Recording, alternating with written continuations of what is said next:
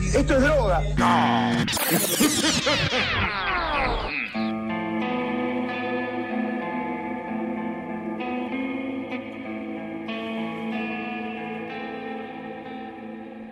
Muy buenas, buenas a todos, ser oyente. Bienvenidos a una nueva edición de Mambo Criminal. Yo soy el Muni y conmigo, como siempre, los impolutos Santi Barril y Flor Cuncú. ¿Cómo andan, muchachos? Hola. Es la primera vez que no nos bardea. no, ¿cómo? ¿Cómo la primera? No. Siempre con los adjetivos nos bardeás un poco. Sí. No. ¿Sí No, o no? Ustedes, lo toman mal. Míralo. Ustedes, porque son los paranoicos, se toman todo como el orto. Está mintiendo. Porque son unos boludos. Y eso lo digo con cariño. No nos bardeó con el adjetivo. Boludos con cariño. Sí, cariño le dicen ahora. Sí, sí, sí, hacer con cariño. Bueno, volviste de la nochófera. Sí, no, es verdad, volví de la nochófera. No sé por qué lo pasé eso tan así nomás, pero sí, sí, al final encontré un, un camino de vuelta a casa y me arrepiento. Seguiste el camino amarillo. Un poco seguiste el camino amarillo. Sí, sí, sí, todos los caminos de todos los colores. Y estoy acá de vuelta, lamentablemente, en esta realidad, en esta dimensión. ¿Qué nos trajiste? ¿Cómo lamentablemente? ¿Que te gustaba más la nochófera? Y sí, allá estaba. La temperatura estaba mejor allá que acá. Sí, especialmente el fin de pasado. Claro. No lo querían a la reta. eh, ¿Y qué más? Y no lo querían a la reta. Y nada, todo el mundo estaba muy ocupado sufriendo para decir boludeces. Así que 8 de 10 el lugar. Recomiendo. Excelente. Recomiendo. ¿Y ustedes cómo, cómo, cómo la pasaron mientras yo estaba en la nochófera? Y el fin de que, que pasó me caí de calor. Fue, fue Fue horrible. Sí. Después lo dijimos al unísono porque fue un sentimiento unánime.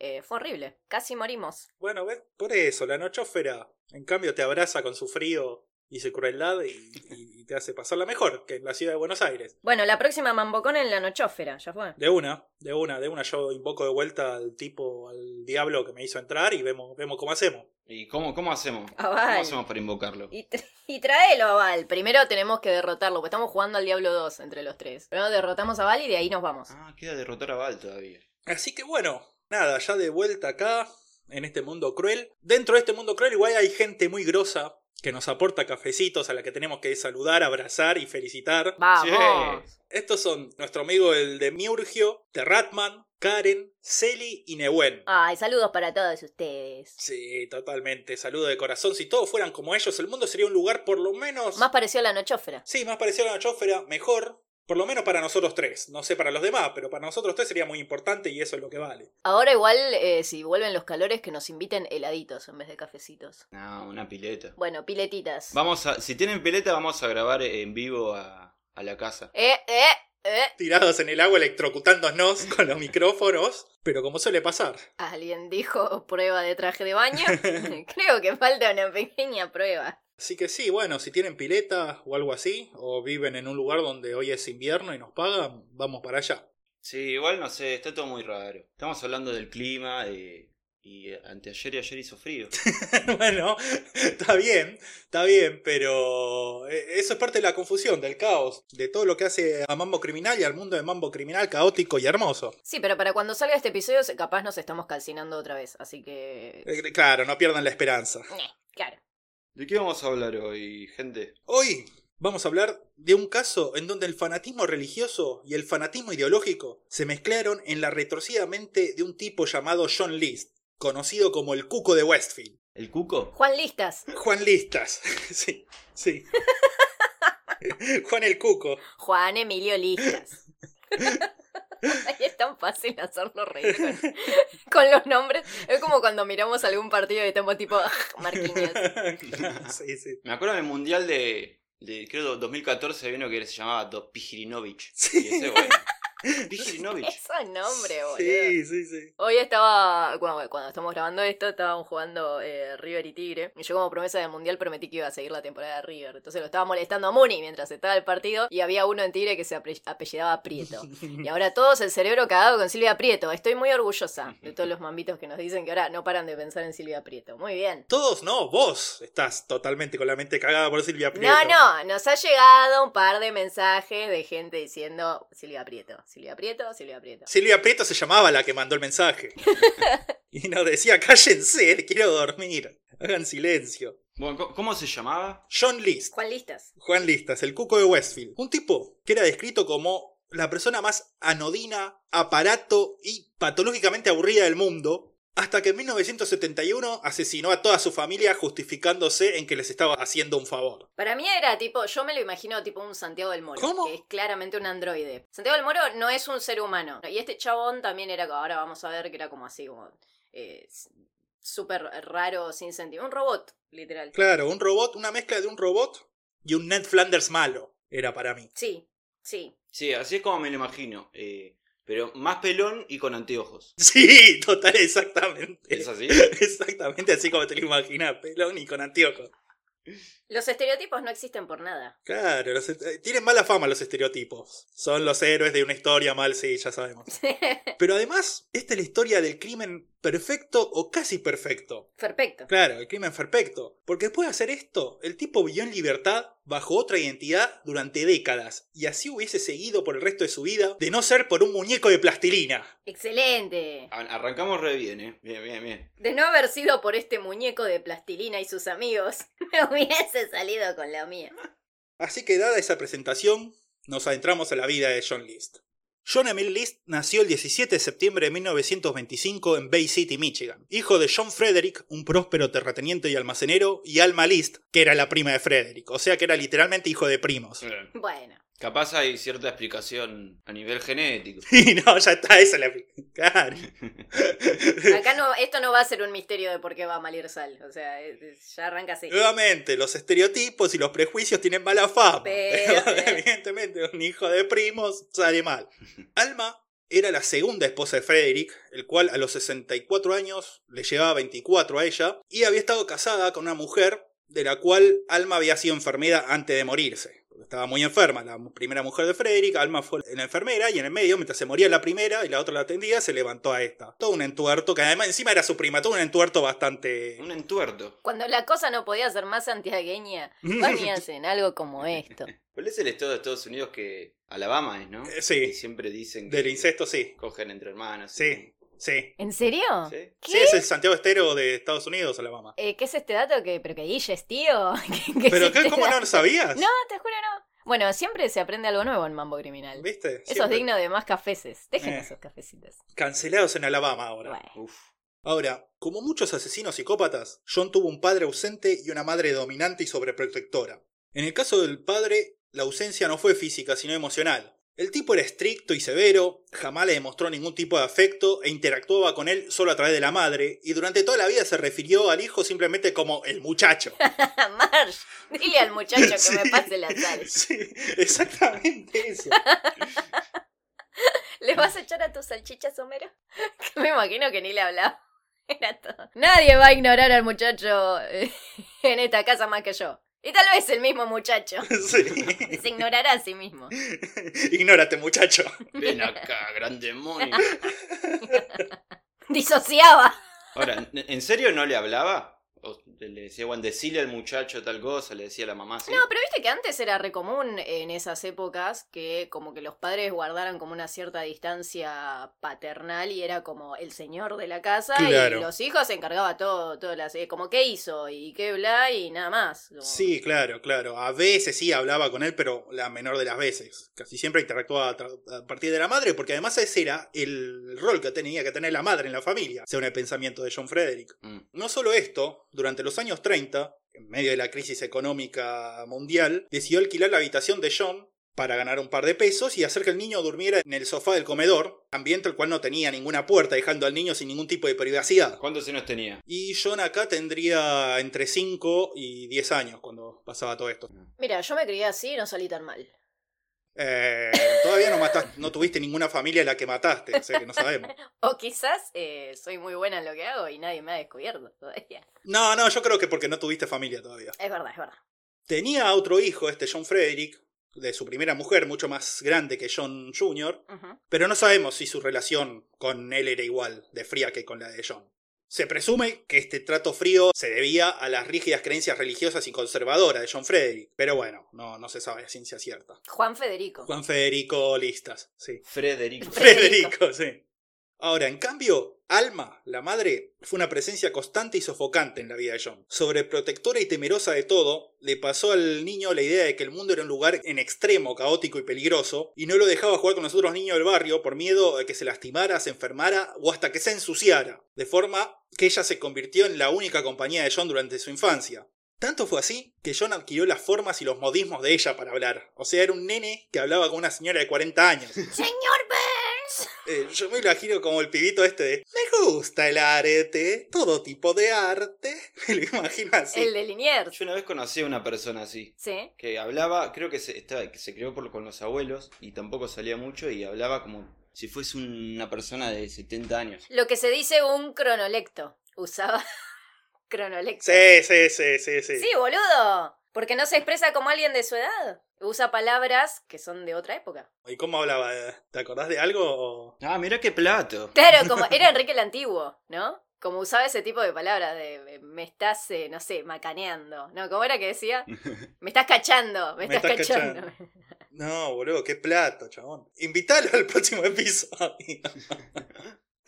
Le hacían bullying. Lo tendremos que haber invitado para este episodio. Somos unos tarados. Bueno, después hacemos uno aparte para hacerle bullying todo el episodio, porque la gente lo que quiere ver eso es crueldad. Después lo llevamos a conocer a Liniers, si yo puedo. Claro, lo llevamos a conocer al pibe Liniers, al que le gustaba Liniers, y le hacemos bullying a los dos. Nos van a cancelar, boludo.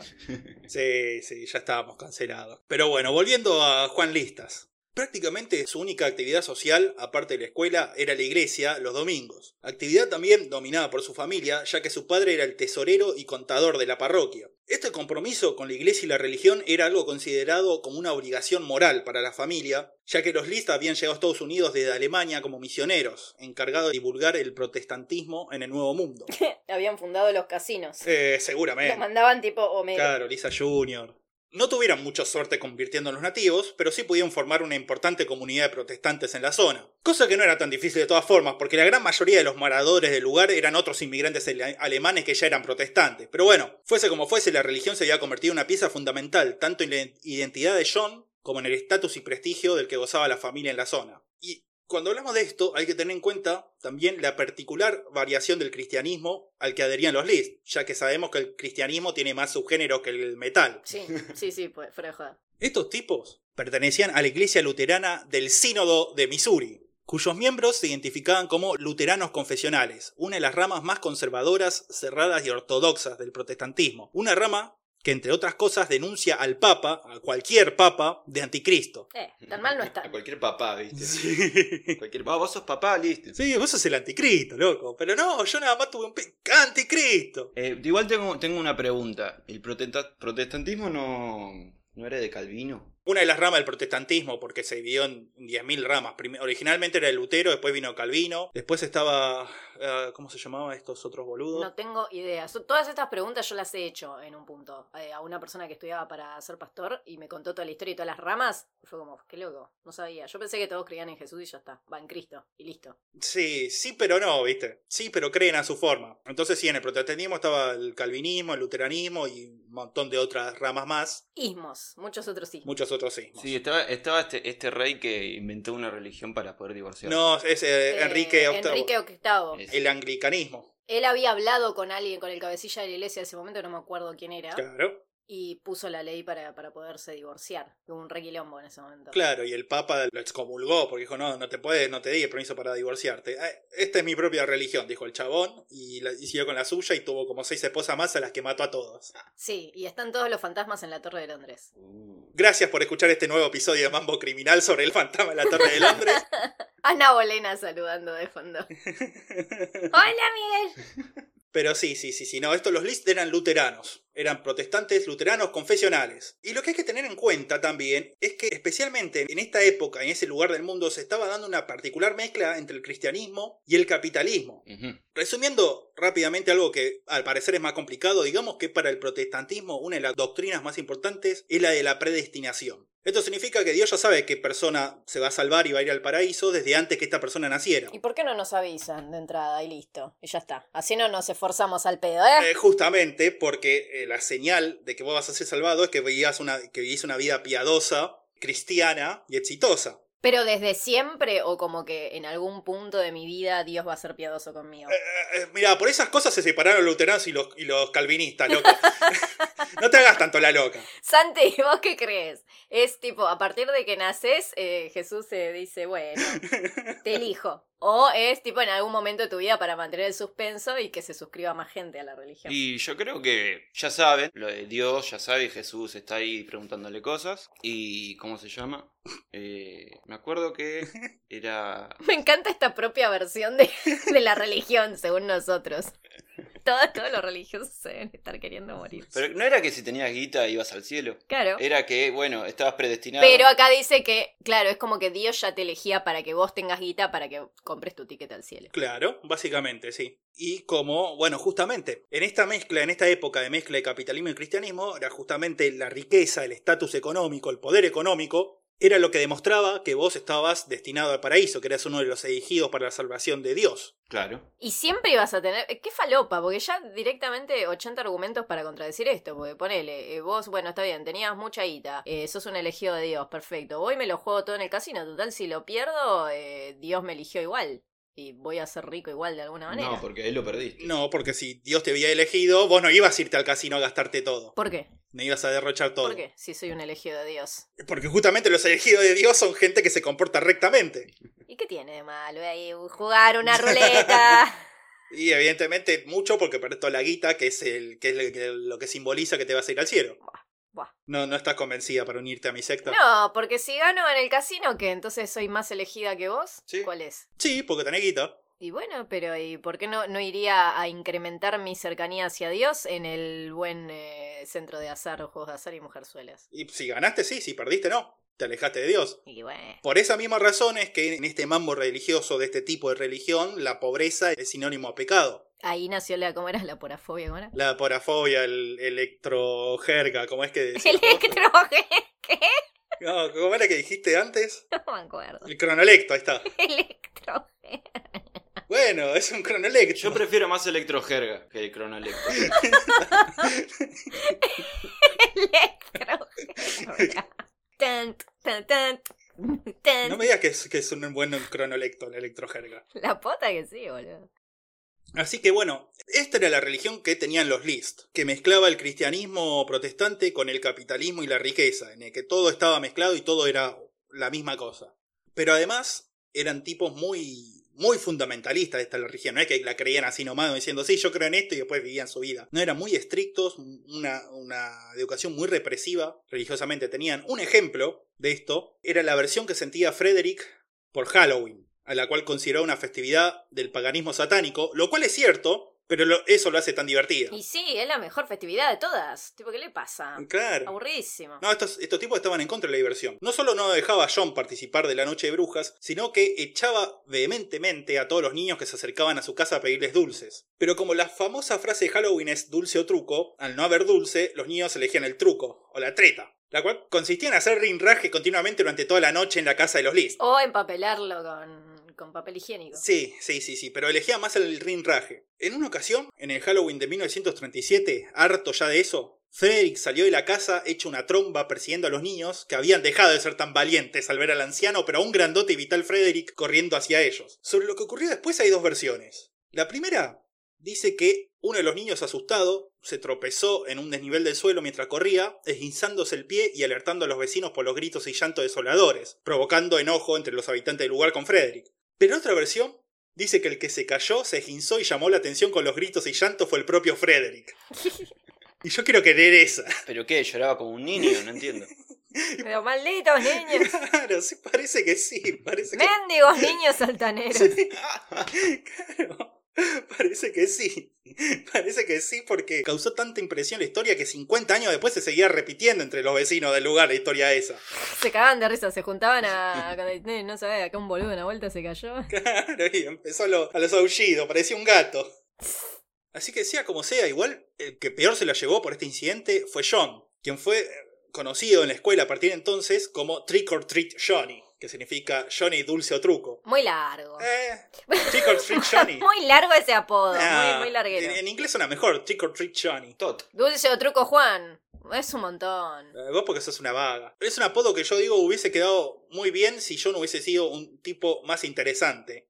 Aparte de ser un asesino, ¿no? Pero decimos más interesante porque debido a esta crianza estricta, a este número de reglas y preceptos religiosos totalitarios, John desarrolló una personalidad en extrema sumisa y opaca, jamás rompiendo una regla, jamás discutiendo con la autoridad, jamás haciendo algo que no debía hacer. Un niño robot del que casi nadie tiene ningún recuerdo, que no socializaba con sus pares, sino que se pasaba los días estudiando en la escuela y las noches leyendo la Biblia junto a la madre. Era Carrie. O sea, la, la crianza de Carrie. Eh, sí, sí, sí, tenía algo de, sí, de Carrie, de Carrie, no tenía los poderes telequinéticos que sepamos, Que sepamos. que sepamos, pero después sí, sí, sí, sí. Bueno, lo que pasa, que bien sabemos que no se puede confiar en alguien que jamás se manda alguna. Eso es cierto. Como la gente que, la gente que no putea. Sí, sí. Por ejemplo, claro. La gente que, que no es cavia, que no, no, yo no. La gente que no es cavia. La gente que no se droga, en, en líneas generales. O que nunca se drogó. Poner no se droga ahora, bueno, pero nunca, nunca se drogó en su vida. Claro, sí, sí, sí, sí, sí, una gente que está quebrada por dentro, que tiene una oscuridad muy grande adentro. Yo digo, bueno, esta persona eh, es school shooter. Claro. En algún momento nos va a sorprender. Sí, sí, sí, sí, sí, eso nos va a querer vender eh, Tappers, eh, algo va a pasar. Tappers, Sí. claro, claro, claro, algo así va a pasar. Y eso es lo que pasa con John List. Quizá como mecanismo de defensa ante la imposibilidad de conectar con sus pares, comenzó a sentirse superior a ellos. Y esta superioridad se debía a la rigidez de su respeto a las normas y los preceptos religiosos. Es, sus compañeros no podían seguirlos como él. Me imagino como Cartman en tipo cuando hace de Yo soy el perro, el perro malo. Guardián de pasillos. Qué pesado. Sí, Son nenes que son re gorra de chiquitos. sí, claro, claro, claro, exactamente así, exactamente así. El botón de la maestra, seguro, boludo. Claro, el botón de la maestra, todo, todo, todo, encima un pillito santurrón. Pero bueno, estos sentimientos de superioridad comenzaron a hacerlo sentir de verdad un elegido por Dios para la salvación. Después de todo, por eso a él no se le permitía participar del caos y el potencial peligro de las actividades de sus pares, los cuales obviamente estaban todos condenados al infierno por ser como eran, y ser como eran eran ser niños normales. Claro. Y bueno, y también había aprendido a reprimir todos los sentimientos de furia, ya que toda expresión de emociones eran consideradas como de poco hombre y mal cristiano para su crianza. Claro, por eso Flanders dice todo con illo. Claro, sí, exactamente lo mismo, sí. Flanders, Flanders a mí me cae bien, en las primeras temporadas al menos. Es un tipazo. Claro, es un buen tipo. Después se hace, bueno, el, el, el- ¿Cómo se llama? El estereotipo de religioso botón. Claro. Es verdad, e- ese arco de Flanders es absolutamente cierto. Es como el arco de Smithers, que nada que ver después a lo que termina siendo. Sí, no, que al principio de la serie eran todos, tenían una personalidad más variada todos los, todos los personajes y con el tiempo fueron achicándose esa personalidad y pasaron a ser un solo chiste todos. Y por eso es que cayeron los Simpsons. Eh... ¿Para en qué estábamos? no importa, o sea, lo, lo más importante era porque cuál fue el problema que, que hizo que a partir de la temporada 13... Sí, sí, sí, sí, absolutamente. Pero bueno, sí, un Ned Flanders malo era este, este tipo. Debido a esta personalidad sumisa y opacada, no es sorpresa que haya pasado desapercibido durante toda la secundaria, en donde prácticamente nadie guardaría ningún tipo de recuerdo del chabón. Ni siquiera una chica con la que había salido en un par de citas lo recordaba después en el futuro. pobre. Solo sobrevive el testimonio de un compañero que recuerda cómo John se sentía maravillado por las casonas que había alrededor de la escuela, la cual estaba en un barrio cheto de la ciudad, y que decía que algún día esperaba vivir en una casa así, mostrando que este evangelio de la abundancia en la que había sido criado ya, se le, ya había calado hondo en su alma para esta época. Otra cosa que también caló hondo en John fue el patriotismo exacerbado de los tiempos de guerra. Por eso apenas terminada la secundaria en 1943, se alista al ejército estadounidense para combatir en la Segunda Guerra Mundial. Pero no habían aprendido que la guerra no era un lugar feliz ya con la primera guerra. Sí, sí, pero dijeron, ¿y si, y, y- y si no? ok, bueno.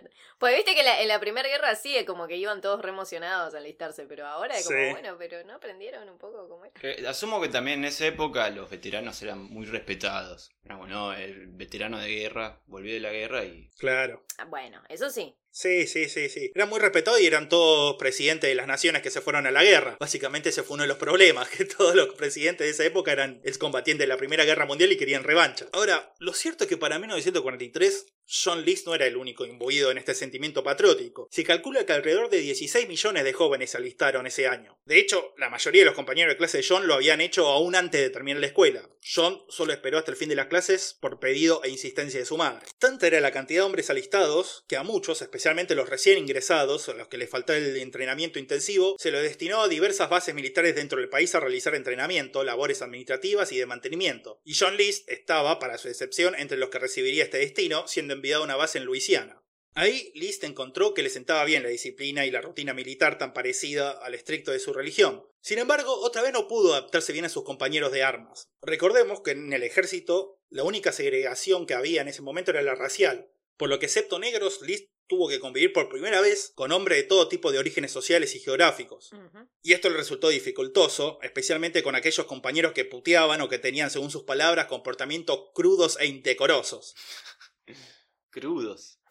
Sí. Voy a empezar a usar esa palabra, ¿no? Es un, es un comportamiento crudo. Crudo e indecoroso. No, ay, no, suena muy mal, boludo. ¿Qué cosa? No sé decir, o sea, usar la palabra crudo en cualquier contexto. No sé por qué. Todo que lo, le agregás crudo después queda mal, ¿no? Sí, sí. Sí, tomar el cafecito crudo. No, sí, no. No, no sé. Bienvenidos a Mambo Criminal Crudo. Pero bueno, se sentía ofendido Liz también, especialmente porque las jerarquías superiores del ejército no estaban necesariamente ocupadas por hombres con una buena educación o crianza, o sea, una educación y crianza parecida a la de él, obviamente. Por su parte, los compañeros de Liz tampoco lo querían mucho y lo escribían como un tipo remilgado, una descripción que lo seguiría por el resto de su vida. No siempre con las mismas palabras, pero siempre queriendo decir lo, lo mismo Un boludo. un boludo y un aparato también. E- ese era algo que se repetía mucho en la descripción de John List, era un aparato. Creo que todos nos damos la idea de qué Sí, significa sí, eso. sí, sí. Al menos los mayores de 30, sí. Como medio torpe, medio incómodo, pero además fastidiosamente rígido, de hacer todo estrictamente por las reglas, estructuradamente y sin un solo grado de improvisación en nada. Un tipo molestísimo. Era Grimes, el de, de los Simpsons. Frank Grimes. Algo que descubriría igual en esta etapa también, y que lo seguiría toda su vida, fue su gusto por la música clásica, la cual no sería solo su música favorita, sino casi exclusivamente la única que consideraba correcta y decente, con excepción quizá de los himnos religiosos.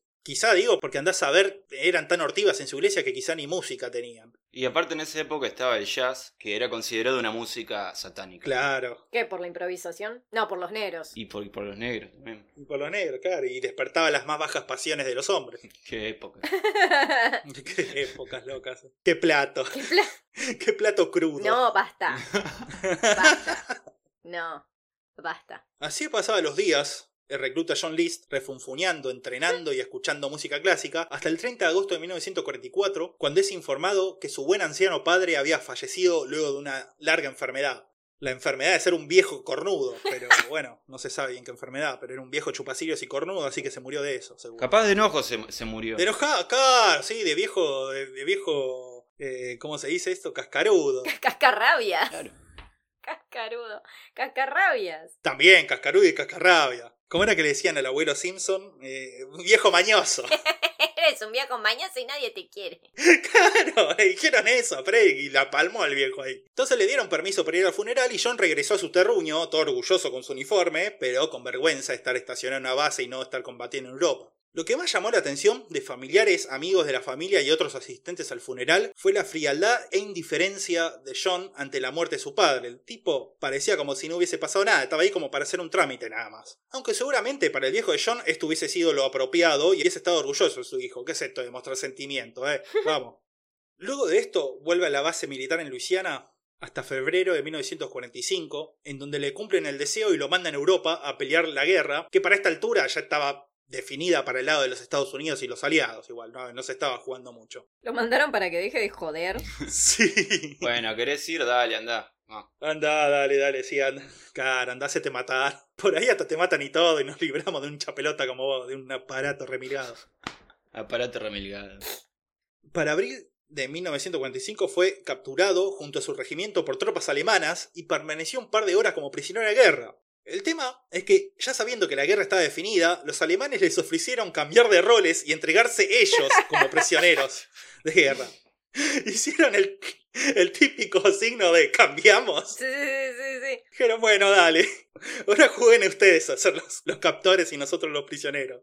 A ver, según cómo empezaban los alemanes, no solo no valía la pena entrar en combate por unos prisioneros, ya perdía la guerra, sino que era normal para los soldados alemanes el buscar entregarse a tropas estadounidenses antes de ser capturado por tropas soviéticas, las cuales eran famosas por el maltrato que le daba a sus prisioneros, especialmente a los alemanes que habían invadido la Unión Soviética y matado millones de personas, así que... Por el resto de su vida, John contaría a todo el que quisiera oír que por sus pocas horas como prisionero de guerra se lo condecoró con la medalla de la estrella de bronce. Lo que no sabemos es si ignoraba o no que para el final de la guerra la estrella de bronce era entregada a regimientos y batallones enteros como forma de levantar la moral de los soldados. O sea, era una medalla de leche sin ningún tipo de importancia. Déjalo presumir su medalla. Pero le dan a cualquiera esa medalla. Con tal de no morirte te dan esa medalla. Bien hecho, soldado, no se Como murió. cuando ibas a los cumpleaños y cuando eras chico y de repente, no sé, te van una copita de algo Claro, un premio por consuelo. participar, esas cosas. Sidra sin alcohol. Sí, sí, sí. No, sí, sí, un souvenir ahí que te daban después para que te lleves a tu casa, que no valía nada. Bueno, lo mismo era la estrella, la condecoración de John List, la cual sin embargo el chabón le gustaba presumir a todo el mundo. Con la rendición de Alemania a finales de abril, la división de John fue enviada a Japón, pero estaban a mitad del viaje cuando Japón también se rindió. Como consecuencia la división quedó medio bollando ahí en las Filipinas durante ocho meses sin saber muy bien qué hacer, hasta que se les permitió volver a sus hogares. Y así lo hizo John, que volvió a su ciudad natal y a su madre. Como en la terminal, le pasó medio como, como en la peli de la terminal. Y más o menos, sí, sí, sí, sí. Su país está en guerra, entonces se queda varado ahí entre un país y otro. Claro, pero esto era más ridículo porque su país ya no estaba en guerra. no sabía muy bien qué hacer con todo ese ejército que estaba dando vuelta y lo tuvieron ahí en la Filipina, total está lejos, nadie se va a quejar.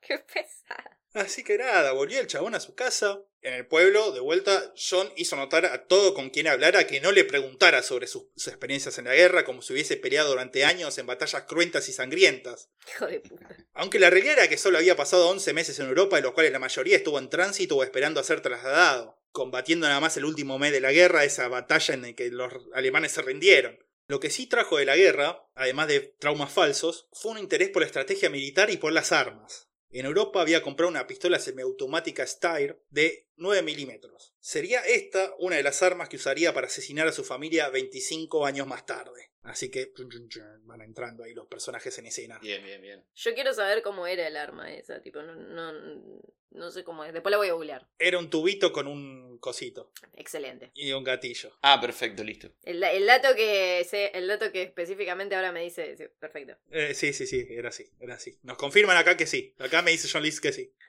Ya de vuelta a la vida civil, John debía ahora anotarse en la universidad.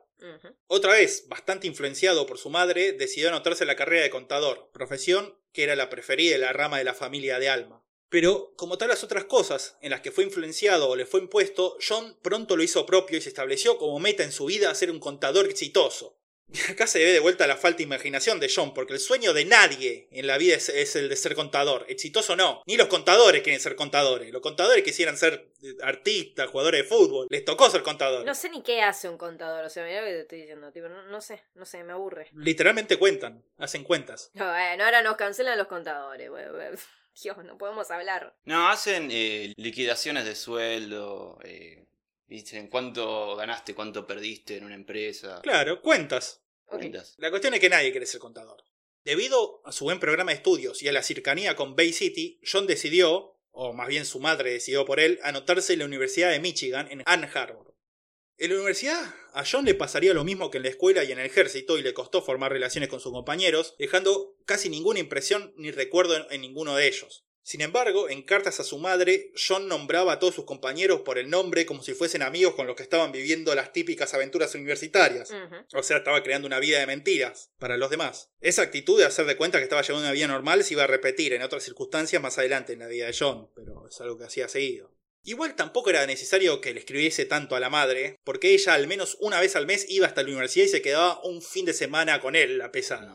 ¡Qué pesada! La mayor actividad que tenían madre e hijo cuando estaban juntos era ir a la iglesia luterana del lugar. Iglesia en donde John sí era recordado y apreciado ya que iba todos los días y participaba de todas las actividades, junto a la organización luterana de estudiantes de la universidad. Al menos ahí podía socializar un poco mejor, tenía más puntos en común con los demás. ¿Qué embole es, es ir a la iglesia? Es un embole ir a la iglesia. Sí, sí, sí. Me acuerdo que yo, yo hice catequesis. Fue un embole. Ir a participar en todo lo que hace la iglesia encima. Ah. Encima todos pibes universitarios de los 40 que iban a la iglesia, decir un embole. Eh, También se unió al cuerpo de entrenamiento de oficiales de reserva del ejército, el cual, como indica su nombre, era un cuerpo de entrenamiento de oficiales de reserva del ejército, el cual era un programa específico para los estudiantes de universidad.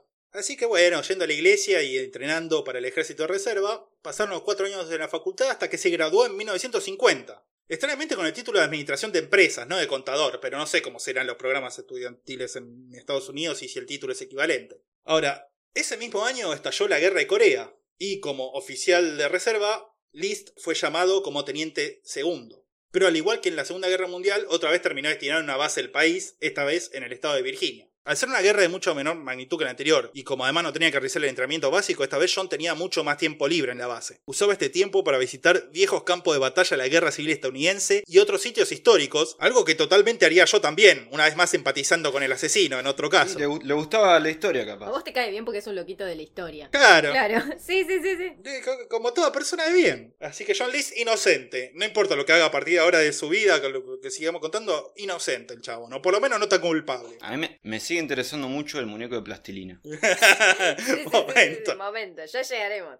Ahora, en esta base sí logra hacerse más o menos de amigo de un par de compañeros con los que comparte la religión también. Y con esta gente comienza a salir a encuentros, boliches y fiestas organizadas por la iglesia luterana, los cuales seguro eran una joda bárbara, ¿no? No me imagino cómo, cómo puede ser. Todo con jugo natural eh, y gente bien vestida hablando sobre, no sé, temas en tarjetas. Sí, sí. O, cuando se descontrolaban hacían el trencito carioca. Uh, no, pará, es un montón. Es un montón, es un montón, pero para, para ellos sí terminaban un par heridos o, o mareados. Atención, parece que alguien puso alcohol en el ponche. ¡No!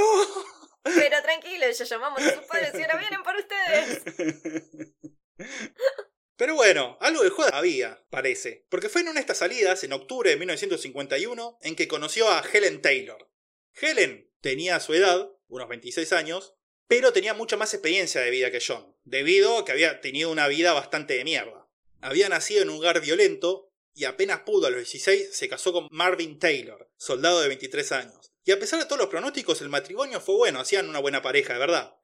Los problemas de Helen comenzaron en 1942, cuando dio a luz a su primera hija, Brenda. El parto fue normal, pero el médico que le estaba atendiendo, sin querer, le salpicó éter en el ojo derecho a Helen. ¿Qué? ¿Cómo? Y no sé, no sé por qué tenían éter encima y por qué estaban jugando con éter. Anda a saber. Yo jugaba con el éter un día. Y se le cayó ahí al ojo de esta. Y nada, la córnea del ojo quedó severamente dañada, quitándole la visión periférica. Y además los músculos del ojo quedaron también dañados, dejando la visca. Pero la vida siguió, y pronto tuvieron otro hijo, el cual murió a los seis meses por complicaciones genéticas de algo de la sangre. Algo factor RH de la sangre de Helen o algo así. No sé, miren, no soy doctor, no sé. Eh, ¿Cómo se llama este? El... Uy, Santi. No, Yo no me acuerdo. Sí, eh, se llama eritroblastosis fetal, Eso. que se da cuando el feto tiene un grupo sanguíneo diferente que el de la madre y como que la madre lo rechaza. Y es el primer embarazo. No tenía que ser como en el primer embarazo y no estar sensibilizado, no importa. Se ponían a nerviar. Claro, sí, pero... Bueno, algo así le pasó al nene y se murió. Y durante los años siguientes tuvo sucesivos abortos en sucesivos embarazos. Cuestión que la única hija que tuvo con Marvin fue Brenda. Ahora, para finales de los 40, Marvin había sido destinado a Corea y se le permitió llevar a su familia. La presencia de Helen y de Brenda, sin embargo, no incidió en nada para que Marvin dejara de irse de putas como era la costumbre de los soldados en Seúl, en Corea. Y era tanto una costumbre para los soldados que las enfermedades sexuales eran rampantes en la zona y pronto Marvin contrajo sífilis, la cual no tardó mucho en pasársela a Helen también. Y si bien ya existía la penicilina en aquel entonces, por lo que podría haberse tratado enseguida, el gobierno priorizaba la salud de los soldados en la víspera de la guerra con Corea, así que todas las dosis fueran dadas a los soldados, dejando a Helen sin tratamiento. Y a Helen le tocó una variante muy agresiva de la enfermedad. Para cuando por fin pudo cumplir con el tratamiento, ya había quedado totalmente ciega del ojo derecho y en las siguientes dos décadas sus órganos internos y el cerebro también comenzaron lentamente a ser devorados por la enfermedad. Pero esto pasaría de a poco. En 1950, cuando comenzó la guerra de Corea, Helen y Brenda fueron evacuadas a Estados Unidos mientras que Marvin se quedó ahí para luchar. En 1951 fue abatido en combate, al parecer una acción heroica, salvando a sus compañeros, lo que le valió póstumamente la estrella de plata, esta sí una condecoración de alto grado. Claro, de que hizo algo importante en serio, no estaba chamullando. Claro, claro. Lo que no hizo nada más que convertirlo en un héroe y mártir para siempre ante los ojos de Helen. Así que en esto andaba la mina, madre viuda y enferma a los 26 años, en una época en la que era muy difícil que una mujer pudiese sostenerse sola, cuando conoce a John List. Y la inexperiencia y timidez de List fueron un plus para ella, la cual seguramente no tenía ganas de contagiarse ningún otro bicho. Y como John parecía un tipo serio y centrado, aunque un poco aburrido, bueno, eso era algo que estaba buscando ella, un poco de estabilidad, algo que la sosteniera, a ella y a las hijas. Claro, bueno, por lo menos no está matando a nadie. Claro, bueno, Claro, por lo menos no es un femicida. ¿Eh? Claro, ese, ese craso error, señor Burns, pero bueno. La cuestión que por todo esto pronto aceptó los cortejos de John y se aseguró de amarrarlo a ella con todas las fuerzas de una madre soltera y sifilítica en los años 50. John por su parte entró de lleno en la relación, ya que era la primera relación que tenía con una mujer, y además parece que, a pesar de todos los golpes en la vida, Helen seguía estando bastante buena. Parece que, que estaba, que estaba linda la Helen. Entonces, Helen comenzó a insistir a John con que se casasen, diciendo, ah, bueno, te gusto, listo, vamos a casarnos, vamos a casarnos, poner la firma y manteneme. Yo no hubiese aceptado enseguida, pero dudaba porque su madre no aceptaba que se casara con una mujer a la que ella no conocía. Oh, Dios.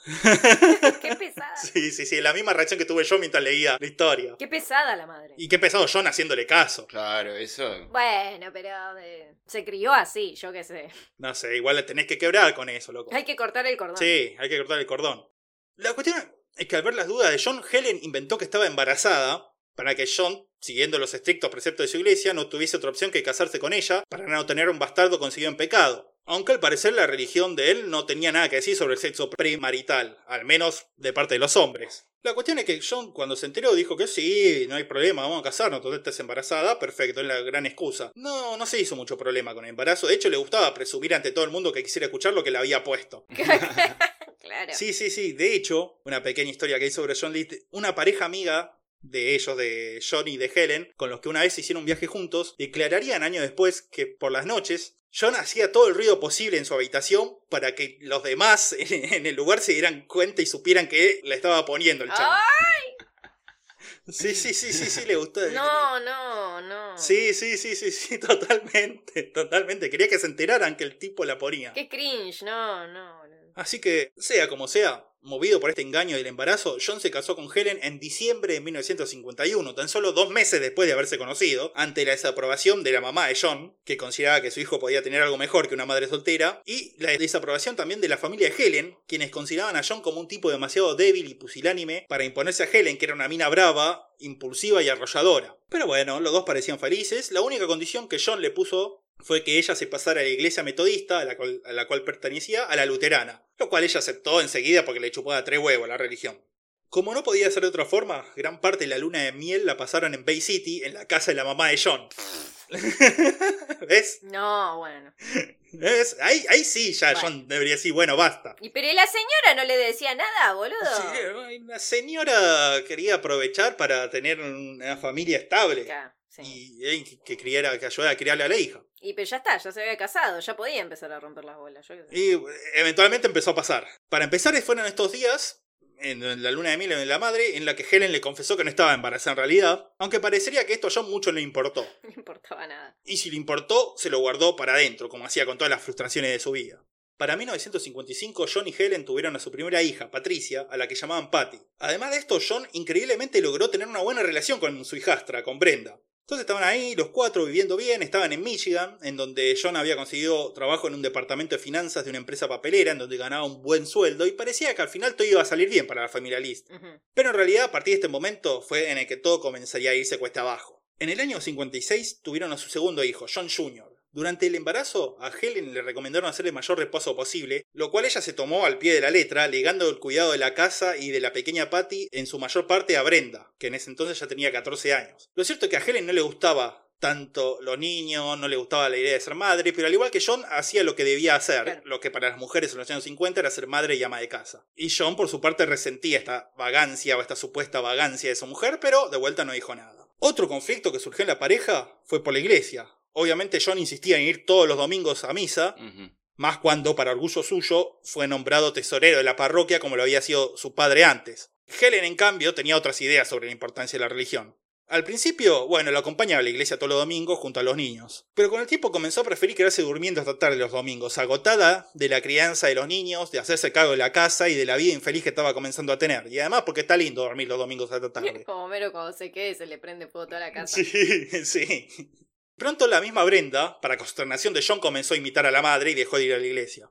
John, por su parte, actuó frente a esta situación como hacía con toda en la vida, guardándose todo para adentro y solo reaccionando con una furia silenciosa y fría, sin confrontar a Helen directamente. Y estas no eran las únicas desavenencias que estaban pasando. John, que era un tipo parco y seco y que no había tenido el padre más amoroso tampoco, no podía conseguir otra manera de ser marido, padre y jefe del hogar más que la forma de proveedor material, por lo que se gastaba buen parte del dinero en regalos a Helen, y Helen era una mujer muy materialista y gusto caro, como joya, las mejores ropas y cosas caras. Ninguna tontita, Helen. No, no, no. Se va, es una especie de Wanda Nara, Helen.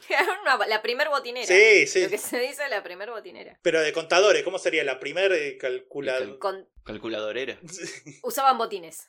El tema es que por más materialista que fuese, Helen necesitaba algo más en una relación. Aparte de cosas. Y comenzaba a llenarse de resentimiento ya también. Y cuando tomaba de más, algo que comenzaba a pasar cada vez más seguido, acusaba a John de ser un niñito de mamá y un niñito santurrón y cosas así. Se tenía que decir y, Y se dijo, claro. Bueno, pero tenía razón. Tenía razón, totalmente. Y como tenía razón, John no decía nada y se guardaba el rencor para adentro, como siempre. Le iban saliendo las pelotas de estrés en el cuello. Es en este contexto donde los Leeds decidieron hacer lo peor que pudieron haber hecho, que fue tener otro hijo, Fred, que nació en 1958. Ahora, encerrada en la casa con tres niños pequeños y una hija adolescente que comenzaba a rebelarse, Helen entró en una depresión profunda, para la cual se le recetó toda una ensalada de antidepresivos, la cual sumada al alcoholismo que estaba desarrollando y sin duda con los síntomas de la sífilis afectando su cerebro, la sumieron en un estado de sopor y apatía constante del que solo salía de a rato para pelearse con John. Y John, por su parte, estaba demasiado ocupado en su carrera profesional para hacer algo más que atender a los niños, cuando volvía a la casa, preparar la cena y preocuparse por su situación financiera. Porque, por más que su sueldo fuese bueno, tanto Helen como sus tratamientos médicos como los niños drenaban los ahorros. Claro. Y la verdad que el propio John, a pesar de ser contador, no era el mejor manejando sus finanzas. Pasa que por esta creencia suya del cristianismo capitalista debía estar todo el tiempo ostentando su capacidad de consumo, el cual se traducía en comprar las cosas más caras, sean estos muebles, ropas, autos, etc. Lo que hacía que su guita se le acabara enseguida. Finalmente tuvo que recurrir, como siempre, a su madre, a la cual le pidió plata de la herencia de su padre para poder comprarse una nueva casa más grande y cómoda para la numerosa familia. Pronto, los Lees causaron impresión en sus nuevos vecinos por cosas como ver a Helen desde la ventana de la casa pasando la aspiradora a las 3 de la madrugada o la absoluta parquedad de la mujer para con todos los demás. También se hablaba mucho de cómo los niños parecían tener siempre las mejores ropas y los juguetes más caros, pero a la vez estaban siempre jugando solos en el patio de la casa sin ningún tipo de supervisación o compañía parental. Estaban siempre solos los pibes. Dentro de la casa John seguía con la dinámica de intentar ganarse la aprobación de Helen mediante regalos caros, regalos que ella aceptaba, pero que sin embargo nadie podía ver porque Helen no salía nunca de la casa y los Lees no invitaban nunca a nadie. Era gente rara, se vestían con las mejores cosas, pero para estar todos ellos juntos adentro de la casa. Claro, para por cuando venga Dios a elevarlos y ya está. Claro, sí, claro. Mirá si vas al cielo y estás con ropa interior sucia, te dicen. Che, mal. Eso le, le decían a, a- a las pibas. Es verdad. Si, si tenés un accidente. Eso me lo decía mi vieja. Sí, sí. Sí, sí, te van a ver con la ropa sucia. Claro, pero no es, no- por ahí no es lo que más te preocupa en ese momento. Claro, mirá si te pasa algo y, te- y bueno, está bien, ¿qué querés? que- Fijate, bueno, Liz le decía lo mismo, John Liz, y los hacía vestirse a todos pulcramente. Mira, seremos infelices, pero por lo menos nos vestimos bien. En esta casa se respetan las leyes del estilo. Del estilo y del decoro. No somos crudos. Mm, Ante la cada vez más dificultosa vida familiar, John parecía refugiarse en el trabajo y la iglesia. Pero el resentimiento de Helen comenzaba a filtrarse en estos lados también. A veces John llegaba al trabajo o a la iglesia para enterarse que su mujer había llamado para avisar que el bebé se había cagado encima y que no pensaba cambiarlo. Por lo que John debía pedir permiso para volver a su casa, cambiar al bebé y después volver a la oficina o a la parroquia. Decí que donde laburaba y en la iglesia eran lugares bastante laxos con esas cosas y le daban la libertad de poder irse a la oficina y volver. Pero para John esto era una humillación total. Pero como siempre, se lo guardó adentro. En la iglesia encontraba quizá un ámbito más comprensivo en donde podía expresarse más sobre las dificultades que estaba teniendo, pero el único consejo que tenían Ahí era que debía intentar que Helen volviera a asistir a misa para reencontrarse con Dios y reencaminar su vida. Claro, nunca, ellos nunca te van a dar un consejo de, bueno, sepárate. Sí, claro, no, no, no, que venga a la iglesia, trae otro feligrés. Y Helen, por su parte, cuando estaba medicada y borracha, constantemente traía a colación a su primer marido Marvin, comparándolo con John, comparación en la que siempre salía ganando su primer muerto heroico y sifilítico hombre. Y John se la eh, guardaba todo. Y John se lo guardaba todo adentro. Es después como Flandre, boludo, cuando explota. Claro, que, sí. como, Sí, sí, sí. que después no, eh, pero eh, tú no sé quién eres, seguro eres un idiota. Claro, por eso, ¿no? Cuando yo digo que este es un Flanders malo, no lo decía porque sí, ¿eh? No, le decía Marvin got shot in the face. Y. Who shot Marvin in the face? Oh man, I shot Marvin in the face. sí, es verdad, sí era. Así que con eso cerraba la discusión John Lee cuando, cuando Helen le recordaba a Marvin. A Marvin le pegaron un tiro en la cara. Decía, Marvin, ¿vos qué opinás? ¿Me tengo que separar o no? Marvin. Vean Pulp Fiction. Durante esa época, John encontró un nuevo escape en los juegos de mesa de estrategia militar. El TEG. ¿Mm? Sí, jugó al TEC, pero no, juegos mucho más grandes y complejos de. Uh, Las pocas veces que invitó a compañeros de trabajo a su casa fue para jugar partidas de estos juegos, especialmente uno llamado Tercer Reich, en donde John siempre exigía jugar con los nazis. Lo que John no le decía a sus incautos compañeros de partidas es que estos juegos eran tan complejos y sofisticados que las partidas podían durar hasta 8 horas. Era un juego de rol. Y las hacía durar 8 horas, John. No, no podían parar a la mitad. Obviamente ninguno quiso volver a la casa a jugar estos juegos de- después de una partida. Con el chabón que encima se ponía re serio, re analítico, Y re... si me quiero ir, me voy. Tipo, igual hay le- la gente que onda. Si me quiero ir del juego, me voy. ¿De qué va a hacer el chabón para detenerme? Te acusa de gallina. Bueno, está bien, me quedo. Más aún, también comenzó a alienar a sus compañeros de trabajo con sus posiciones políticas, además de por este engaño de los juegos de mesa. Posiciones políticas las cuales eran consideradas extremas aún para una sociedad tan conservadora como la yankee de los 50. Para John Lewis los demócratas eran comunistas infiltrados dispuestos a destruir Estados Unidos por dentro. Evidentemente la falta de control y frustración que sentía sobre su vida habían hecho radicalizar su ideología, la cual ya era bastante derechista desde ya, dada su crianza religiosa y conservadora. En este contexto no es sorpresivo que apenas tuviese 18, Brenda, la hija de Helen, se rajara de la casa casándose con un novio. Bien. Ese matrimonio, el cual John no aprobaba, y el subsecuente di- divorcio, el cual era lógico que sucediera porque Brenda se había casado nada más para escaparse de la casa, convencieron a John que en el mundo caótico y tenebroso que habitaban era necesario tener un puño de hierro en la crianza moral de sus hijos, para evitar que se convirtieran en pecadores condenados al infierno. Entonces, no eran pocas las preocupaciones en la cabeza de John List cuando a finales de 1959 la empresa donde trabajaba lo despide. Pasa que fue comprada por una empresa mayor y como había sobreabundancia de, de empleados, empezaron a rajar gente. Y si bien se apreciaba la seriedad y profesionalismo de John, el tipo era absolutamente incapaz de actuar en situaciones que no estuviesen reglamentadas. No era capaz de improvisar, no era capaz de adaptarse. Y para la cultura empresarial que comenzaba a asomarse a comienzos de los 60, esa inhabilidad era una falencia enorme. Entonces, John, sintiéndose estafado y traicionado, empezó a mandar currículos a cientos de empresas y fue contratado por una empresa entonces no muy conocida llamada Xerox, Ay, no sé cuál es. la de las fotocopiadoras. Después subiremos una foto de una fotocopiadora. Justamente el año anterior, Xerox, Xerox, le había pegado con una fotocopiadora que andaba más o menos bien y con eso le alcanzó para revolucionar el mundo de las oficinas. Este crecimiento repentino en la empresa hizo necesaria la contratación masiva de nuevos empleados y ahí llegó John List junto a su familia para ocupar uno de esos nuevos puestos. Se mudaron a Rochester, Nueva York, en donde en un principio pareció que los nuevos aires les iban a venir bien a los List. El trabajo pagaba mucho mejor que el anterior y a Helen le gustaba la zona. Entonces todo parecía que iba a mejorar. Para asegurarse de no traer nuevos niños que complicaran la precaria felicidad de la familia, John, con insistencia de Helen, se hizo una vasectomía. Quizá lo único, la única vez que hizo algo bueno en su vida. Pero la iglesia no estaba en contra de eso. Pero no se lo dijo a nadie. Sí, pero ellos eran de una rama re específica. Sí, no, no se lo dijo a nadie y, y- como veremos, John era de hablar mucho, pero tenía su- sus costados en donde transgredía a la iglesia al mismo también. Claro, es como esa gente que es vegana, pero mentira. Claro. a su vez, Helen, quizá como compensación por esto, volvió a acompañarlo a la iglesia los domingos. Aunque esto le duró un ratito porque enseguida se volvió a aburrir y dejó de ir. Así que ahí estaban los Liz pasando un breve oasis de felicidad familiar, donde parecía que el famoso evangelismo de la abundancia en el que John creía se estaba cumpliendo, porque le estaba yendo bien en el laburo, bien con la familia, estaba yendo bien en la vida, era un elegido de Dios. Y si este fuese otro tipo de podcast, podríamos terminar acá el episodio con un final feliz para un tipo que no sé si se lo merecía tanto. Pero no, obviamente todo se iba a pudrir de vuelta. Los viejos hábitos son difíciles de dejar atrás y de a poco las mismas infelicidades de antes comenzaron a resurgir en la casa de los List. Que ya de por sí no es que eran felices, solo estaba todo bien, pero no es que eran felices. Sí, claro. Pero bueno, estar todo bien era una forma de felicidad, qué sé yo. Ponele. ¿Qué es la felicidad, Flor? ¿Qué es la felicidad? Le agarraba un brote en vivo, una crisis.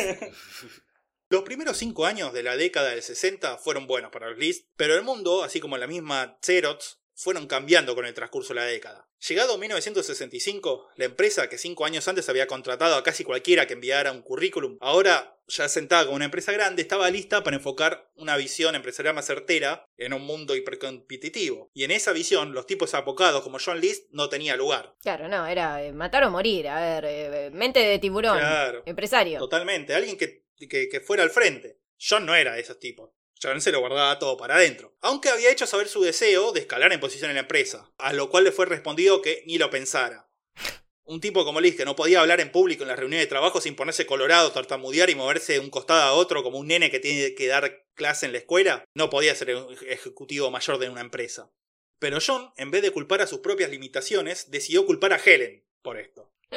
Para él, el camino del ascenso se había terminado en esa empresa debido a las veces que la llevó a las cenas y brindes laborales, en donde era obligatorio llevar a su pareja. Helen odiaba ir a estos lugares, pero era obligatorio. Entonces, tomaba siempre más para soportar esas reuniones y se ponía rempedo. Al principio causaba buena impresión, ya que era una mujer inteligente, divertida y elocuente, pero una vez que había tomado, comenzaba primero a coquetear con los otros hombres, incitar a las otras mujeres a soltarse más, y al final siempre se ponía a hablar a los gritos sobre Marvin, su primer esposo, el cual era mucho más hombre que el pusilánime con el que se había casado, decía a los gritos. Ay, bueno, puede tener algo que ver. Sí, claro. Puede ser. Sí, no estamos justificando nada, pero Helen también era un hinchapelotas. Ya cuando llegaba a este nivel, John la agarraba de brazo y se la llevaba arrastrando hasta la casa, avergonzado y humillado. Pero la verdad que para el resto de la empresa, estas ocasiones no habían sido más que anécdotas graciosas, y todos apreciaban a Helen a pesar de esto. La buena Helen. sí. Sí, cabrón, se ponía en pedo y era un chistazo la mina. Pero bueno, no, a John no le cabía nada. Así todo, John siguió insistiendo e insistiendo todo el tiempo con un ascenso, hasta que evidentemente le hinchó las pelotas a alguien que no debía, porque le dieron un plazo hasta encontrar un nuevo trabajo antes que lo echaran. Y dijeron, mirá, te vamos a dar tres meses, consigue un laburo en estos tres meses porque después te vamos a echar. Chao. Y demasiado que le avisaban. Y más, para facilitar las cosas, le iban a dar recomendaciones muy buenas a los interesados y le iban a dejar usar un puesto de trabajo más inflado que el que había tenido en realidad en el currículum vitae. Se lo requerían sacar de encima. Mal. Pero bueno, esto ayudó porque pronto recibió una oferta de un muy buen trabajo, en un muy buen puesto, con un muy buen salario, en el First National Bank de Nueva Jersey. Entonces, nuevamente la familia Lee se mudó. Y esta vez se asentaron en el suburbio de Westfield, en Nueva Jersey, un lugar residencial y tranquilo cuyo más famoso residente hasta John List había sido Charles Adams, caricaturista y creador de los Locos Adams, ¡Me muero! los cuales es una familia mucho más fin- funcional que los List. Ey, los sopranos después. Eh, sí. Pero no eran de Westfield. Eran de Nueva Jersey, pero no de Westfield. Pero sí, la familia en realidad más famosa de Nueva Jersey son los Sopranos. Vean los Sopranos también. Sobre la cuestión de la casa en la que vivirían, una vez más entró a jugar el tema del estatus y del querer mostrarse más exitoso de lo que eran. Y esto fue parte de ambos, de John y Helen. Por lo que decidieron comprar una mansión directamente. Bueno. Algo venía abajo, pero absolutamente lujosa. Sí, se fueron al carajo. O sea, era una casona de tres pisos, con 19 habitaciones, 10 chimeneas y 5 baños. Así empiezan las películas de terror. Eh, sí, sí, sí. Claro, compraban la, la mansión de que vende Marge. Sí. Cortinas púrpuras. La de los asesinatos, justamente. Claro. Váyanse. Váyanse. Cuarto rojo. Cuarto rojo. Es ahí. Señor Tranzas, decía List, cuando me vendió esta casa. No me había advertido que había habido asesinatos. Ah, que lo dijo tres veces. No, y el señor Tranzas dice, no, pero todavía no, hubo- no hubo ningún asesinato en esa casa, señor List. Ah, no, cierto, no, no hubo. To- todavía no hubo ningún asesinato en esta casa. Pero sí, sí, tenía eso, todas esas, todas esas habitaciones, tres pisos. El tercer piso de la casa era prácticamente una casa aparte con su propia cocina y baño. Tenía un inmenso salón de baile con un techo de vitró. Todo un lujo, era tan cheta la casa que hasta te- tenía su propio nombre, porque todos sabemos que las casas que tienen nombre Sí. son chetísimas. Esta se llamaba Knoll, que significa algo así como Loma de la Brisa. Eh, no te interesa vivir en Loma de, Loma, Lomas de la Tiene nombre de remisería. Toma de la brisa. Ciudad Frito. Sí, sí, sí, sí. empre- empresas Globex. Loma de los baños. La cuestión es que esta casa, esta mansión, había sido construida a principios de siglo y hacía más de 10 años que nadie vivía ahí, por lo que las reformas que había que hacer eran tan grandes que los Leeds podían comprar la, la mansión a mitad de precio. Aún así, no les alcanzaba para el pago adelantado de la casa, pero era un símbolo de estatus tan grande que no se pudieron resistir y entonces John fue con quien iba cada vez que tenía una complicación, su mamá. Ella acordó pagar el adelanto de la casa a condición de que la dejaran ir a vivir con ellos, en la mansión. Sí, qué gran idea, mamá. Sí, obvio. John agarró como, como piña. Dado que prácticamente había una casa propia en el tercer piso, no iba a tener que cruzarse tan seguido con Helen. Entonces, ella, Helen, movida también por la ambición, aceptó también. Sí, que vaya al tercer piso, no hincha las pelotas, pero sí que venga la guita y venga la casa. Venga, el líquido. Era, era tan grande la casa que le chupó un huevo, no sé, bueno. Alma List se arrepentiría pronto y es el pueblo en donde había vivido toda su vida y en donde conocía a todo el mundo, para irse a vivir a un lugar en donde solo conocía a su familia cercana y en donde para la más mínima compra o trámite o cualquier salida afuera debía tomarse un auto, cosa que ella no manejaba. En cartas a sus amigos en Bay City confesaría que estos serían los años más infelices de su vida. Se cagó la vida sola la vieja. Nuevamente los List dieron que hablar entre sus nuevos vecinos. Cuando un vecino fue a golpearle la puerta con una torta en forma de bienvenida al barrio, John simplemente le contestó que ellos no tenían la costumbre de interactuar con los vecinos y le cerró la puerta en la cara. También llamaba la atención que John vistiera siempre de traje, sea de día, de noche, durante la semana, los fines de semana, en verano o invierno. Se había tomado en serio eso de vestirse bien por las dudas de que viniera Dios. Lo cierto es que con los cambios de los tiempos, John se estaba volviendo más estricto y paranoico en sus creencias e ideas. A medida que avanzaban los 60, comenzaban a cuestionarse y transgredirse muchas de las normas y tradiciones de otros tiempos. Al igual que en Xerox, antes todas las empresas buscaban una nueva dirección en sus negocios que necesitaban un tipo de liderazgo que John no podía dar. Pero este cambio no se daba solo en las empresas, sino que era consecuencia de cambios más radicales y profundos en toda la sociedad. No por nada el hipismo, la música psicodélica, la revolución sexual y las militancias en todas sus variantes tuvieron su apogeo por estas épocas. Y todas estas eran cosas que John aborrecía, por supuesto, las consideraba satánicas y comunistas. Claro, no se estaba ayornando a sus tiempos el chon, fin. No, no, no, no estaba ayornado para nada. Se había quedado, ni siquiera en los 50, en los años 30 se había quedado. Era yo cuando me enojo en, en los bares porque tengo que leer con un QR el menú. sí, no, pero eso es de persona normal. ok. ¿Qué es eso, loco? Carta, dame la carta, loco, Y ¿qué me sí, vas a boludo, ¿qué es eso del QR? Basta. Eso para que no leas nada, pidas una birra y te cobran lo que quieren. Hasta para entrar a la facultad tuve que poner un QR el otro día. O sea, dale. No, también para cambiar rápido los precios. Claro. Si tienen una carta, tienen que por semana cambiar los precios. Sí, bueno, pero qué pesado. Sí, unos forros, pero bueno. Pero para sumarle preocupaciones, también estaba la cuestión de que sus hijos estaban creciendo. Ya no eran niños a los que podía controlar y disciplinar tan fácilmente. Especialmente Patty, que comenzaría su adolescencia en Nueva Jersey y que por eso era más permeable a todas las influencias que él consideraba nefastas, comunistas y merecedoras del infierno. Escuchaba, no sé, los Backstreet Boys. Sí, claro. ¡No! ¡Satanás!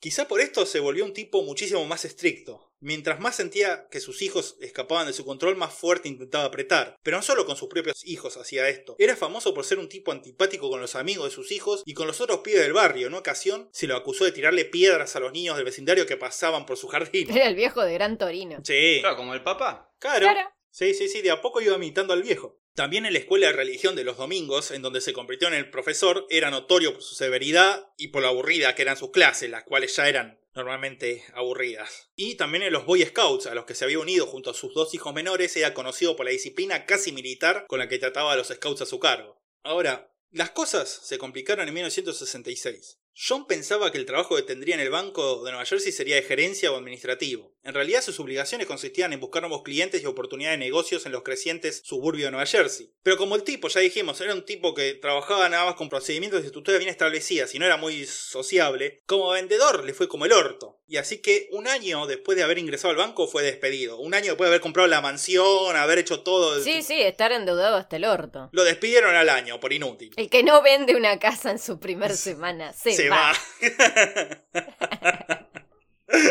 Nadie merece esto más que tú, simplón. Sí, sí, Cookie, tengo mucho miedo. Te lo juro, Cuco, te te- tengo mucho miedo. Cuco, el Cuco de Westfield. Claro, claro, boludo, te lo juro, Cuco. ¿Están hablando de la zona oeste de Westfield? Claro. La cuestión que humillado, acá John hizo algo que hasta ahora solo había visto que pasaba en películas, y quizá él haya sido la inspiración para esto. Pero el tipo no le dijo absolutamente a nadie que lo habían despedido y todas las mañanas hacía de cuenta que se iba a trabajar, se iba hasta la estación del tren y se quedaba leyendo todo el día hasta volver a su casa a la noche. Tienes que decirles la verdad, Juan. Urr, la verdad. Juan Listas. Ay, por favor. No, pero sí, es típico de película esto. Re, absolutamente es un recurso que se usa un montón. Sí, sí, sí, sí. Creo que eh, se originó por esto, porque es el primero que leo que lo hizo en la vida real. Y el chabón hizo esto durante seis meses, mientras que para mantenerse retiraba dinero de una cuenta bancaria que tenía junto a su madre. Ujú. La cuestión es que después de esos seis meses fue contratado como contador de una empresa de fotografías. Nuevamente un solo año en el trabajo, ya que la empresa decidió mudarse a otro estado. Y la verdad que no tenía interés en seguir trabajando con John List, el cual nuevamente había alienado a todo el mundo en la empresa con su conducta rígida y extraña. Ya llega un punto en el cual la empresa misma se alejaba de él. Sí, se iba a la mierda. Sí, sí, sí, no, tenemos que irnos hacia allá. Se, se despedía a sí misma la empresa. ¿Qué? Sí, no, chao, con tal de no. Se aburrían hasta morir. Sí, sí, sí, sí.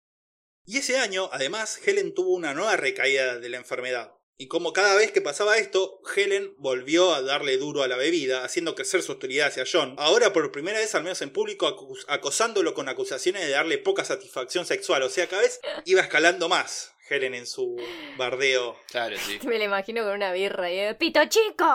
¡Pito chico! ¡Precoz!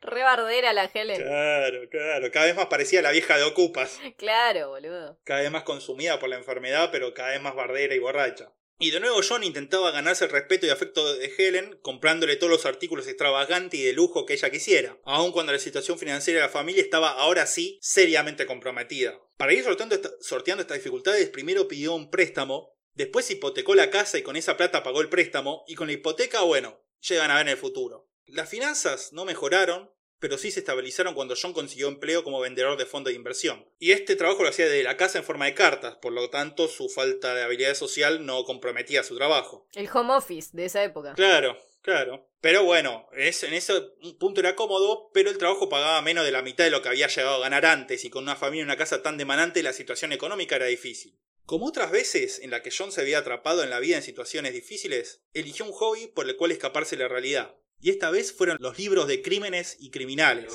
Y decir que no existían podcasts en esa época, porque si no, se hubiese hecho fanático de los podcasts. Como alguien que conozco que en su tiempo libre lee mucho de esto. Sí, que- Como hobby. Sí, sí, sí, sí, yo no sé quién es, pero no lo voy a nombrar. Eh, en muy poco tiempo se hizo una colección importante de estos libros, a los cuales leía con avidez y de una forma analítica, prestando atención especial a los detalles que causaban la caída de los criminales. Y quizás no lo tenía ni siquiera el mismo claro, pero es muy probable que la idea de masacrar a su familia comenzara a ir tomando forma en este momento en que se estaba acabando la plata para mantener su estatus social y para seguir comprando el amor de su familia. Es como en ese episodio de South Park que de tanto que ven los padres el canal ese de, de crímenes reales empiezan a comportarse súper extraño y tienen que banear el canal de la tele. Se empezaban a matar entre ellos por ver eh, Discovery in- Investiga o algo de eso. Claro. Y sí, y sí, es lo que hace la gente cuando consume muchas de estas cosas, ¿no? ¿No? Eh, además, John Lee ya era un tipo tan raro que no llamó mucho la atención cuando empezó a comportarse así. Ahora, el tema es que a los problemas que ya tenía se le sumaba la hija Patty, la adolescente, la cual según todos los testimonios era una chica perfectamente normal en sus actitudes y actividades, pero en una mentalidad como la de John Lee, la piba Patty era una hippie comunista tía que se estaba condenando al infierno. Qué pesada. Entre las transgresiones en las que Patty había incurrido estaban las de usar una remera con el eslogan Hagan el amor no la guerra, uno de los eslóganes más tibios, famosos y comunes de la era, Sí. que enfureció tanto a John que le arrancó la remera a la fuerza apenas se la vio. Y otra transgresión fue una noche en que Patty se escapó de la casa para encontrarse con una amiga para caminar por el centro de Westfield y fumar cigarrillos. Uh, No. Claro, pero ¿cómo es? Ahora, para demostrar lo conservadora que era Westfield, una comunidad a la cual, según John Lee, se estaba, se estaba hundiendo en la inmoralidad, las chicas fueron arrestadas y llevadas a la, a la comisaría por estar caminando a la noche, a la madrugada. Carajo, era el pueblo de Footloose. Listo, bueno, prohibida la música. Prohibido, claro, prohibido estar contento, prohibido la diversión. La llevaron a la comisaría, la fue a buscar John Lee a Patty. Cuando llegó, eran las 3 de la mañana, el tipo estaba recién afeitado, oliendo a colonia y vestido con estricto traje de negocios. O sea, se había producido todo para ir a la comisaría. Cosa que llamó la atención hasta de los canas del lugar, que eran conservadores, pero decían, este tipo está re loco. De vuelta en la casa, comenzó a gritar y a maltratar de tal manera a Patty que se tuvo que involucrar Helen en defensa de la niña. A lo cual List perdió los estribos y comenzó a gritarle putas a los dos, para después encerrarse en su estudio y poner música clásica al palo, como si fuese un adolescente berrinchudo. Patty, por su parte, que era una adolescente berrinchuda, hizo lo mismo en su habitación, pero con los Doors a todo volumen. Riders on the Storm, para más detalles, este mazo. Rider from the storm. Pam, param, pam, pam, there's a killer on the road. Pero lo que convenció a Liz de que Patty estaba irremediablemente en el camino de la perdición fue cuando comenzó a hacer teatro en una compañía adolescente de Westfield. Porque para John, la actuación era una profesión de prostitutas y satanistas. Y quizá no era satanismo, pero Patty había comenzado a interesarse, obviamente sin contárselo a su padre, en la brujería. Y sí, es como, bueno, a ver eh, cómo puedo romper las pelotas en esta familia. Perfecto. me interesa- A ver cómo nos convertimos en hombres lobos. Sí, claro. Claro. Sí, obvio. Claro, claro. Además estaba muy de moda entre las mujeres jóvenes de la época, la brujería, igual que ahora, de vuelta. Así que así estaban las cosas en octubre de 1971. En ese momento, John se sentó a reflexionar sobre su vida y consideró que no tenía ninguna escapatoria, casi. Económicamente estaba atrapado en un trabajo que no pagaba mucho y sin ninguna posibilidad de ascenso, cosa que ofendía sus creencias religiosas e ideológicas, de que merecía un estatus social importante. Ya estaba en la tercera hipoteca de la mansión y acosado por deudas de crédito, de gas, de electricidad y hasta por las deudas con el lechero. Helen ya estaba tan enferma que ni siquiera podía seguir escabeando ya. Su madre aletargaba casi sin salir del tercer piso de su mansión deprimida y alejada del pueblo y la gente que había conocido por toda su vida. Y sus hijos, con Patty a la cabeza, se estaban demostrando cada vez más rebeldes a su disciplina y a sus preceptos religiosos. John obviamente culpaba al mundo ateo y decadente por sus descalabros personales, pero cualquiera puede ver que era culpa de él mismo haber llegado a esa situación. Si no hubiese sido dueño de una ambición y un orgullo que no podía respaldar, hubiese conseguido sus buenos trabajos. Podía vender su casa e irse a, lo- a vivir a un lugar más barato, que igual estaba bien, un lugar de clase media para los 70, que era un estilo de vida muy bueno. Claro. Podría haberse separado de Helen en cualquier momento. No, pero eh, iba a ir contra sus preceptos morales. Bueno, sí, todo podía ir contra sus preceptos morales. Pasa que teníamos preceptos morales muy pelotudos el chabón. Que bueno, detalles. Sí, claro, claro. Y podía ver también que sus hijos eran chicos absolutamente normales y tranquilos, aún para los estándares de los 60 y los 70. Pero no, esa no era la manera de pensar de John Lee. Sí. Era todo culpa del mundo que no le había dado lo que él se merecía. Entonces, primero pensó en dejar todo atrás, abandonar a la familia y escaparse de las deudas para comenzar una nueva vida en la otra punta del país. Pero se convenció de que, primero, no iba a quedar nadie para hacerse cargo de su madre, porque Helen y los niños no le iban a dar bola a la vieja. Y segundo, que sin su presencia en sus vidas, su familia se iba a descarrilar definitivamente hacia el pecado y la pobreza, ambos caminos directos al infierno. Por las mismas razones descartó también suicidarse, lo cual era además un pecado imperdonable.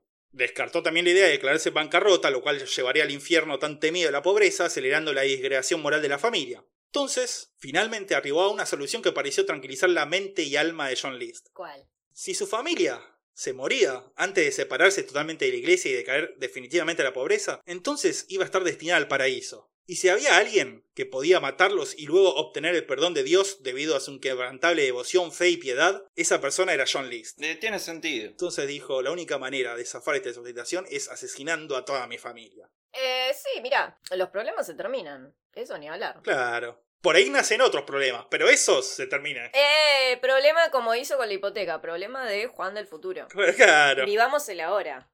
Una vez decidido asesinar a su familia, List hizo algo inexplicable a la semana siguiente, cuando Patty le preguntó si podía hacer una fiesta de Halloween en la casa, y él extrañamente aceptó. Quizás cínicamente estaba esperando una nueva oportunidad para que Patty trajera su moral, o quizá lo veía como una especie de último regalo de un padre magnánimo, proveedor y afectuoso como hacía a sí mismo, antes de cagarlos a tiros a todos. Lo cierto es que pasara lo que pasara, John iba a encontrar razón por la cual ofenderse en esa fiesta pagana satánica y llena de adolescentes. Y eso fue lo que pasó esa noche del 31 de octubre de 1971, cuando en medio de la fiesta, que se llevaba a cabo en el salón de baile de la mansión, John divisó a unos amigos de Patty, el cual nunca quedó claro si estaba tomando alcohol de una petaca metida de contrabando, fumando un cigarrillo o dándose un beso con una chica. O, o todo junto. O todo junto. Está bien. Claro, ¿por qué elegir? Pero sea como sea, John bajó las escaleras hasta el salón corriendo, hecho una tromba como su padre en el Halloween de 1937, y saltó con una patada voladora para dársela al pibe. Pero el pibe lo vio venir, lo esquivó y, John erró la patada volando en el aire y cayendo en el piso, humillado como su padre años antes en Halloween, enfrente de todos. Eh, qué teatreros, un poco. qué ganas de joder. Eso es muy escena de película, igual. eh, Habría que hacerlo. Yo me imagino, volviendo a todos los tramos de la infancia, Trick or Treat Johnny. Sí, sí, sí, sí, sí, sí, sí. Súper, le moví el cerebro. Sí, ¿Ustedes sí. piensan que Halloween es divertido? El día de Halloween no es una broma. Pero bueno, se ve que quedó ofendido y humillado por eso, porque apenas una semana después de este incidente, John hizo otra cosa que nunca ha sido vista en comparación con otros familicidias. Fami- ¿Eso existe o lo acabas de inventar? Estoy 90% seguro que existe. Bueno. El 5 de noviembre, mientras la familia excepto Helen y Alma cenaban en la casa, John se sentó en la mesa y le declaró a sus hijos que muy pronto, muy prontito, iban a morir todos. Y ante la, y ante la mirada atónita de sus hijos, nada más les preguntó si preferían ser enterrados o cremados. Los chicos, aún sin entender en su totalidad lo que estaba pasando, respondieron que preferían ser enterrados. Mm. Y luego de eso, sin decir ninguna palabra más, John se encerró en su estudio y lo dejó a los tres pibes mirándose entre sí como diciendo que acaba de pasar.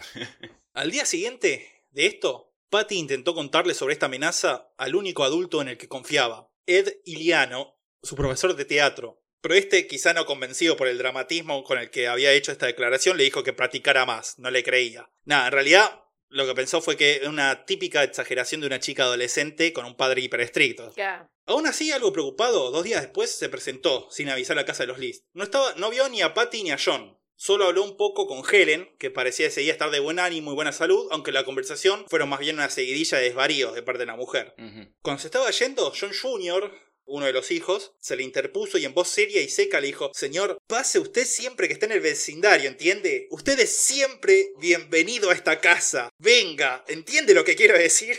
le faltaba hacerle guiño guiño al pibe. Y mientras se iba, Ediliano vio de la ventana, de una de las ventanas de la mansión a John padre, mirándolo furioso, lanzándole llamas con los ojos. Así que se dio cuenta que estaba todo más o menos mal, pero bueno, decidió seguir esperando. El lunes 8 de noviembre, Patty llamó a la casa de Ed muy asustada, pidiéndole que la fuese a buscar. Ed de vuelta la calmó un poco y no le dio mucha bola, a pesar de la tensa situación que pudo palpar en la casa de los List. El tema es que Patty estaba enamoradísima de su profesor, como suele pasar con las adolescentes y su profesor de teatro. Sí. Ed, por su parte, nunca había abusado de eso ni de su posición, aunque estaba preocupado por la cercanía emocional que había desarrollado con su alumna y por lo que se pudiese decir de eso. Entonces decidió intentar alejarse un poco de ella y de toda la situación. Además, al igual que el resto del mundo, no sospechaba ni por asomo los niveles de violencia a los que podía llegar John Lees. Entonces la calmó un poquito, pero no le dio bola y no la fue a buscar ni nada. No se sabe qué pasó ese lunes 8 que asustó tanto a Patty, pero debe haber sido algo grave ya que sería el día siguiente en que toda la familia iba a ser masacrada. Ajá. Y esa noche, del 8 al 9,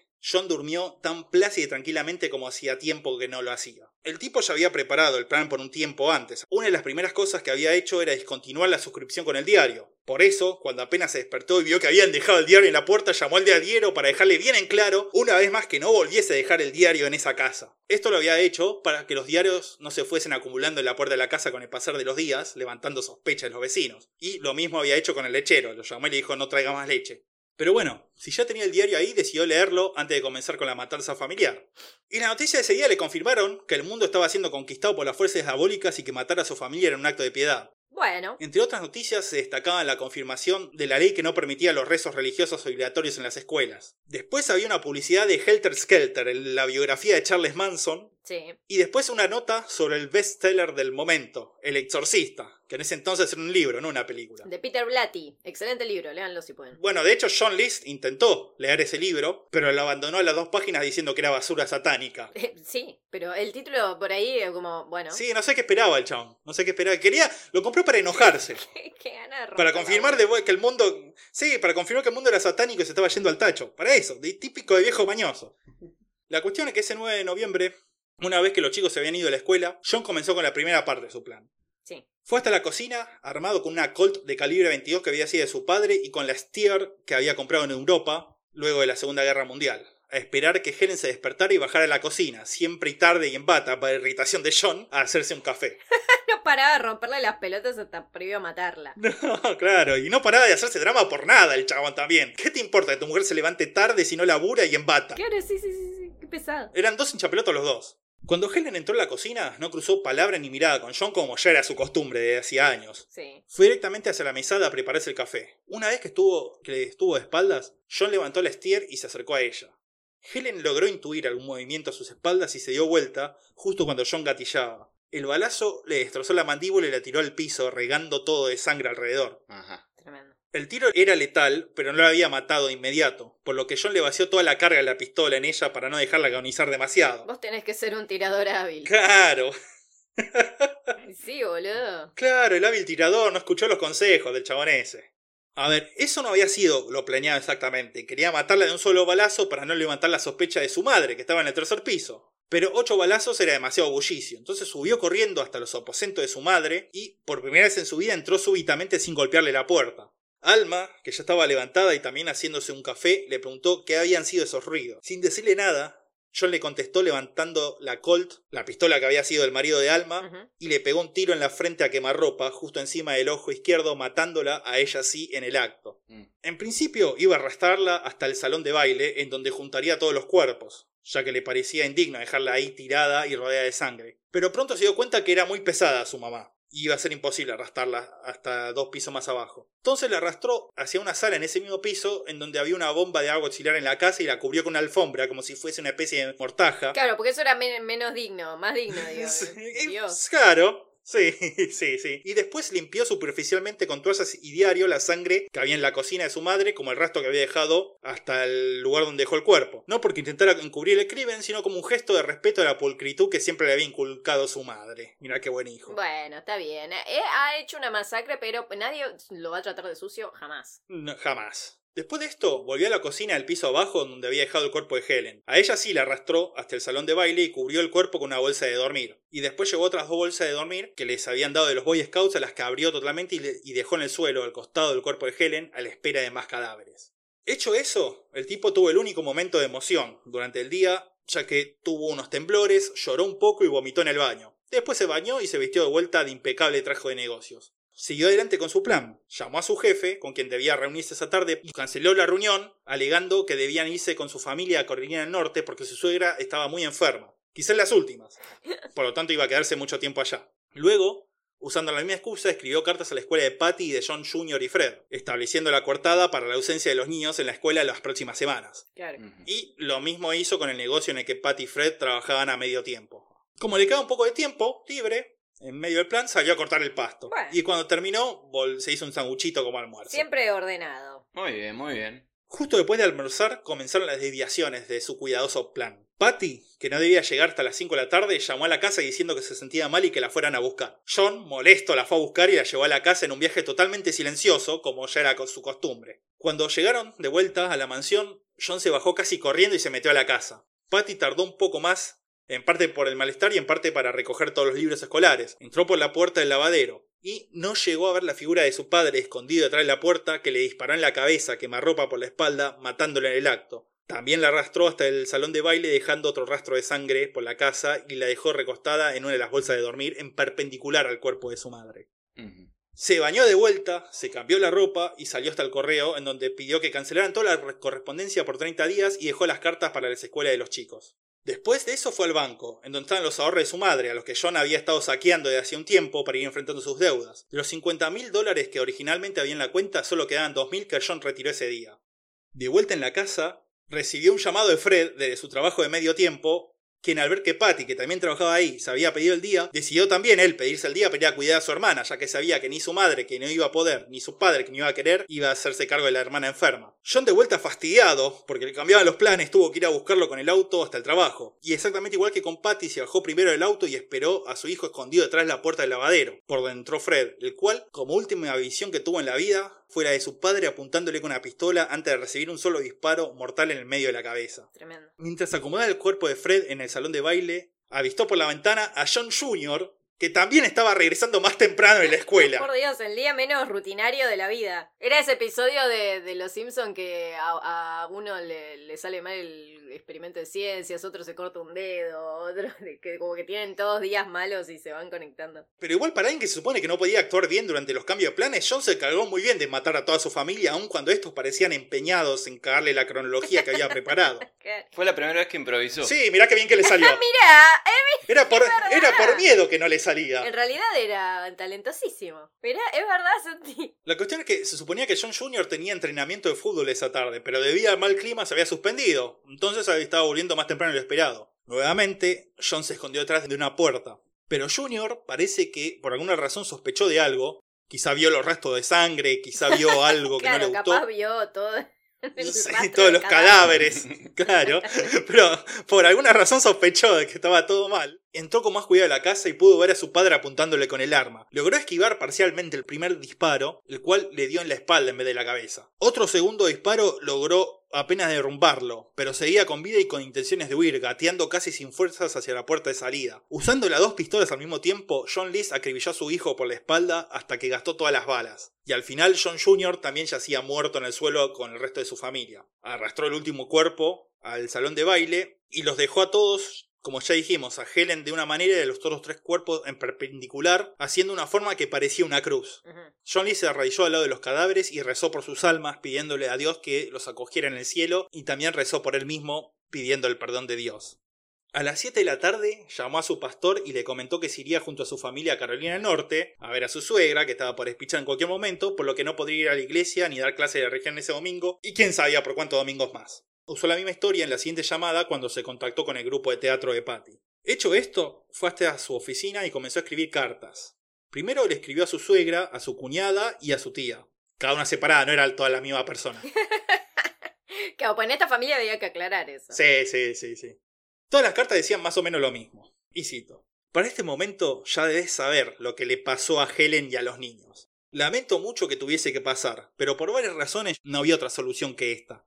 Yo ya no los podía mantener y no quería que cayeran en la pobreza. También sabía que, por ahora, eran cristianos. No podía estar seguro de que se siguiera siendo así en el futuro cuando los chicos crecieran. En cuanto a mi madre, decidí ahorrarle la angustia innecesaria de perder a sus nietos a mano de su hijo, por lo que también la liberé de este valle de lágrimas. Buah, qué teatrero. Pero fíjate que cómo, cómo pone, ya debes saber lo que le pasó a Helen y a los niños. O sea, no, las, las maté, no, no, Sí. lo que les pasó. Vos te la veías venir. Vos entenderás. Claro, claro, claro. Después le escribió otra carta a su jefe agradeciéndole el buen trato que había tenido con él y pidiéndole disculpas por el modo que tenía que terminar su relación laboral, aunque también le dio un par de con- últimos consejos sobre un par de potenciales clientes. Bueno, bien, bien. Excelente. Empleado del mes, un fantasma. claro. Y finalmente escribió una última carta para su pastor, la más larga y emocional de todas, explicando sus razones para hacer esto y excusándose de que al menos no sufrieron y ahora su familia estaba en el cielo en la gloria de Dios. Mm. Sí, seguro. Y en un acto de hija de putés, que no me alcanza las palabras para cómo definirlo, decide no respetar el deseo de sus hijos de ser enterrados e instruye al pastor a cremar todos los cuerpos, excepto el de su madre, que debía ser enterrada en Bay City, en su ciudad natal. Debía ser embalsamada. Claro, boludo. Guardó todas estas cartas en un cajón del escritorio junto a las pistolas y las balas, y dejó una nota en el escritorio detallando la ubicación de las cartas. Rincha pelota, re, re enredado al pedo, pero bueno. Lléname. ¿Con, ¿con nene? Con agua. Sí, sí, sí, sí. ¿Ves? Ned Flanders malo, de vuelta. Terminado el trabajo, rezó una vez más, se hizo la cena y se fue a dormir tranquilamente. Al día siguiente se levantó con el amanecer, puso el termostato de la casa a un nivel lo suficientemente bajo para retrasar la descomposición de los cuerpos lo máximo posible. Excepto las del salón de baile, dejó todas las luces de la casa prendida, cosa que era normal ahí, aun cuando no hubiese nadie, y dejó la radio a todo volumen en la estación de música clásica. Tranquilamente una de las penis de Hannibal. Sí, sí, sí, sí, no, es muy. Todas estas partes muy de película de terror. Re, re, sí. Antes de irse, rompió todas las fotos en donde aparecía su cara y se las llevó. Se subió al auto, fue hasta el trabajo de los hijos a dejar la última carta, diciendo que no iban a estar las próximas semanas, y después se enfiló al aeropuerto de Nueva York, en donde se tomó un avión y desapareció completamente del rastro de todo el mundo por 18 años. Siendo pesimista, John pensaba que probablemente había dejado algún cabo suelto que no había podido prever y que la policía lo atraparía al par de días. Encima de pesado, neurótico. Sí, sí, sí. Lo cierto es que absolutamente nadie se cercioró de que los Liz estuvieran bien por un mes. Un mes de ventaja en el que Liz se fue a la mierda. Los primeros que se preocuparon de verdad fue el grupo de teatro de Patty, con Eddie y Leano a la cabeza, especialmente al saber el chabón lo que le había dicho Patty por el clima que había visto en la casa de los Liz. Llevaron su preocupación a la policía, la cual no la tomó muy en serio, ya que argumentaban que no tenía ninguna razón de fuerza ni un permiso para hacer un allanamiento a la mansión y que si John List decía que estaba en vacaciones, estaba de vacaciones. En la iglesia dijeron lo mismo. El pastor, que parecía apreciar y tener una amistad sincera con John, se indignó ante la sospecha de que hubiese pasado algo raro. Si John List había dicho que estaban en Carolina del Norte, los List estaban en Carolina del Norte y había que creerle, loco. Al pasar un mes sin noticia de Patty, Ed Iliano decidió tomar manos a la obra e ir hasta la casa a ver qué onda. Las luces prendidas no llamó la atención ya que era costumbre de gente de la zona, que era gente adinerada en, en general, dejar prendidas para no alertar a un posible ladrón de que la casa estaba vacía. Al principio a los vecinos por esto tampoco les llamó la atención, especialmente tratándose de gente tan rara como los List, aunque comenzaron a rumorear entre ellos cuando las luces de la mansión se fueron quemando una a una. La cuestión es que Ed encontró floja una ventana que daba al sótano y armado con una linterna se metió. Desde adentro pude escuchar como la radio estaba prendida y lo sobresaltó un vago olor feo que parecía permear toda la casa. Encontró además peceras llenas de peces muertos, a los que no habían obviamente alimentado por semanas. Subió una escalera hasta el primer piso. Luego de dar un par de vueltas por otros salones, se dirigió con la linterna prendida hacia el oscuro salón de baile. Después de estar un rato ahí, finalmente su linterna iluminó los cuerpos hinchados, descompuestos y llenos de gusanos de la familia List. Al hacer tan macabro descubrimiento, Ed, como todo profesor de teatro, salió corriendo de la mansión a los gritos, se metió en su auto y se fue a los pedos hasta su casa. Y en un hecho muy similar, en un hecho que me hizo recordar mucho a la película A Hereditary. Hereditary. Que cuando el, el pibe mata a la hermana. No hagas spoiler para los que no la vieron. Bueno, no, ya no es spoiler, tipo, ya, ya está, no, no estoy hablando de un estreno de ayer. Aparte es algo que pasa al principio de la película, es el plot de la película, no, no es el, no estoy contando nada. Bueno, sí, como esa escena. Los siguientes dos días, el tipo la pasó en estado de shock sin saber cómo reaccionar y sin decirle nada a nadie. Finalmente, ya te digo, después de dos días, pudo estar lo suficientemente centrado para actuar. Pero demostrando ser una de las personas más raras de la historia, y eso que es una historia que tiene al mismo John List, Sí, sí, sí, el tipo, en vez de ir a alertar a la policía, decidió ir de vuelta hasta la mansión y volver a meterse, pero esta vez haciendo tanto ruido que fuese imposible que los vecinos no lo oyeran y alertaran a la policía de que había un intruso en el lugar. Todo esto por, porque ya te digo, porque era profesor de, de drama, porque le gustaba hacer quilombo, le gustaba llamar la atención, por, por teatrero. Literalmente teatrero. Entonces llegó a la mansión a las 10 de la noche haciendo mucho ruido con el auto. Dejó las luces prendidas cuando se bajó e hizo todo el ruido posible cuando golpeó la puerta estruendosamente y se dirigió finalmente hacia donde estaba la ventana floja. Sí. No fue necesario que se metiese de vuelta ya que por entonces ya había llegado la policía de Westfield alertado por los vecinos diciendo hay un loco haciendo ruido en la casa de Lolis. Eso sí era molesto, el olor a cuerpos podridos, no. No.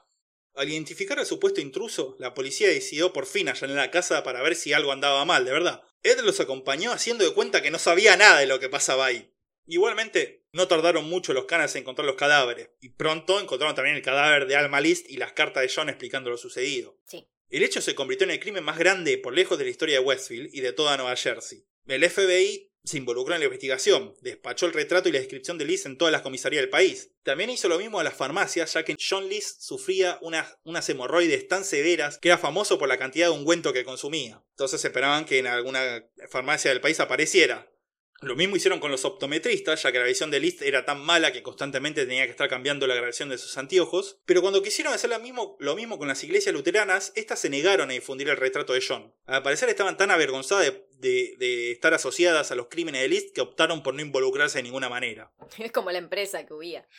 sí, sí, sí, sí. Sí, hasta la religión huía de él. Pero y con estas eh, acciones se concluyeron las ideas del FBI, ya que John List había tenido un mes de ventaja para huir y se había fumado en el aire. No había ningún tipo de pista sólida sobre su paradero. Y recordemos que en esa época era mucho más fácil desaparecer y crear una identidad nueva. Sí. Lo único que pudieron descubrir de John List fue una cuenta de correo privada por la que el hipócrita recibía revistas pornográficas. Así que un careta, loco, al final. Al final el vegano que no era vegano. Claro, ¿ves? ¿Ves que al final pues, así con carpa trasgreía también a la propia iglesia? Pero bueno, la cuestión es que el pajero y hipócrita de John List se había sentado en una casa rodante en Denver, Colorado, a miles de kilómetros de Nueva Jersey, bajo el nombre de Bob Clark, el nombre de uno de sus viejos compañeros de facultad de los que se fantaseaba como amigo. Cosme fulanito. Cosme Fulanito, Cosme Clark. No, Bob. señor Thompson. Señor Clark. Como dijimos, el chabón pensaba que lo iban a atrapar pronto, pero al pasar las semanas y los meses se relajó disfrutando de su nueva vida sin deudas ni presiones familiares. Tiempo después declaró que hasta dejó de pensar en su vieja familia, solo recordándolos un poco cuando se cumplió un aniversario de los asesinatos. Consiguió primero trabajo como cocinero nocturno de un hotel en Denver, en donde fue descrito como un hombre discreto y amigable que temblaba cuando alguien decía una puteada. Ay, O sea, seguía siendo un aparato y un remilgado. Sí, pero por lo menos yo vivía feliz de que nadie le rompía las pelotas. Y no solo eso, para su sorpresa, descubrió que el chabón tenía un don natural para la cocina. O sea, la rompió siendo cocinero. Pronto estaba trabajando como chef en un club de alta sociedad en Denver, en donde, entre otras cosas, bajo presión porque había una cena grande pero poca comida, una vuelta, inventó un plato en el momento que estaba tan bueno que terminó en el menú diario del lugar. O sea, de vuelta actuando bajo presión, improvisando, eh, había Eh, encontrado... ¿Viste? Encuentra. Inventó la milanesa napolitana. Claro. Qué vida, aparte. ¿Qué, ¿Qué clase de vida tenía esta persona para hacer tan nada? ¿Entendés? Porque Pasó por un montón de cosas. Sí, sí, sí, sí, sí, sí, pero encontró su, su, su habilidad, su don, que era la cocina. Nunca se lo había pensado, nunca se lo había visto, pero el tipo era un chef de la puta madre. Pero el tema es que la cocina no era el lugar de prestigio en el que John se imaginaba para sí mismo. En 1977, después de haber ahorrado lo suficiente, se mudó a una casa y abrió una consultora financiera. Su sueño seguía siendo el de ser Qué un... pesado con eso, basta. Boludo, No, no, cambiá, basta. Tipo, no es lo No, no, tuyo. no, para demostrar la persona opaca y gris que era, su sueño seguía siendo de ser un contador exitoso. A pesar de que podía ser un chef de, de- de prestigio internacional. Claro. No, el chon quería ser contador. La cuestión es que como cada vez que se dedicó a esto, la consultoría fue un fracaso. Solo mantenía a flote por el dinero aportado por Dolores Miller, una mujer divorciada que John conoció en una actividad luterana y que conquistó mediante la forma de seducción que había en esa época, siendo amable, amigable e insistente. Qué pesado. Siendo un pesado, antes la, mi- la mujer se las levantaba así, siendo tan pesado que la mina decía, y bueno, dale. Y bueno, ya está. Claro. Por lo menos no es un femicidio. Otra vez crasa. Otra vez, sí, boludo. Acá vemos cómo de a poco los mismos errores que habían llevado a John List al asesinato múltiple parecían estar repitiéndose ahora en Bob Clark. La misma vida miserable, la misma vida laboral y familiar miserable. Que el idiota volvió a replicar solito. Sí, sí, sí. sí. Construyó algo, lo destruyó y después lo volvió a construir igual, bajo otra identidad. Claro, claro, porque es, es como Pues no sabe vivir de otra manera. es como yo cuando me enojo con el pez, boludo. Reincidís y reincidís. Claro, claro, porque igual, y- a ver, igual que yo cuando, cuando la máquina me caga y, y- y me hace perder un partido que no debería perder, el chabón pensaba que le estaban cagando la vida cuando debería tener la vida solucionada. Entonces, ¿qué hizo? Reseteó el juego, mató a toda la familia y empezó de vuelta. Pero empezó a equivocarse y a hacer la misma cosa de vuelta. Igual que hago yo con el pez. Eh, Pero sí, sí, imagínate, hasta la esta Dolores Miller pronto empezó a menospreciarle de la misma manera que Helen lo había hecho antes. Y sí. Y de la misma manera, John empezó a escaparse de la realidad, obsesionándose otra vez con los juegos de mesa de guerra. Lo único que parecía traerle algo de sosiego fue una amistad sincera que había formado con una vecina llamada Wanda Flannery.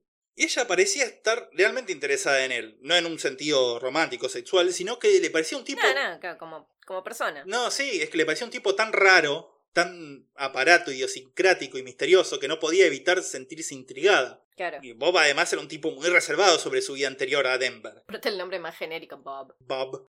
Solo le contó que su primera mujer había muerto de una enfermedad. Y nada más. De su vida anterior. ¿Qué enfermedad era? No lo especificó. Enfermedad de un tiro en la cabeza. Sí, enfermedad de varios tiros en, Claro. en la cara.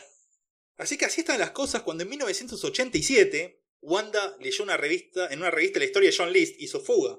Muchas de las similitudes con Bob Clark le impactaron. Su profesor de contador, su fama de tipo raro, el que siempre vistiese de traje y su pasión por los juegos bélicos de mesa. Preocupada le contó sobre esto a Dolores, la cual desestimó el asunto diciendo más o menos algo como ¿Qué va a ser asesino múltiple boludo este? Míralo, míralo, jugando a los jueguitos. Juego de mesa vestido de traje. Un sábado al mediodía. Wanda entonces se olvidó del tema por un tiempo hasta mayo de 1989, cuando en un episodio del programa de televisión Los más buscados de América trataron el caso de John List. Bad boys, bad boys. What you gonna do? What you gonna- claro. Eh.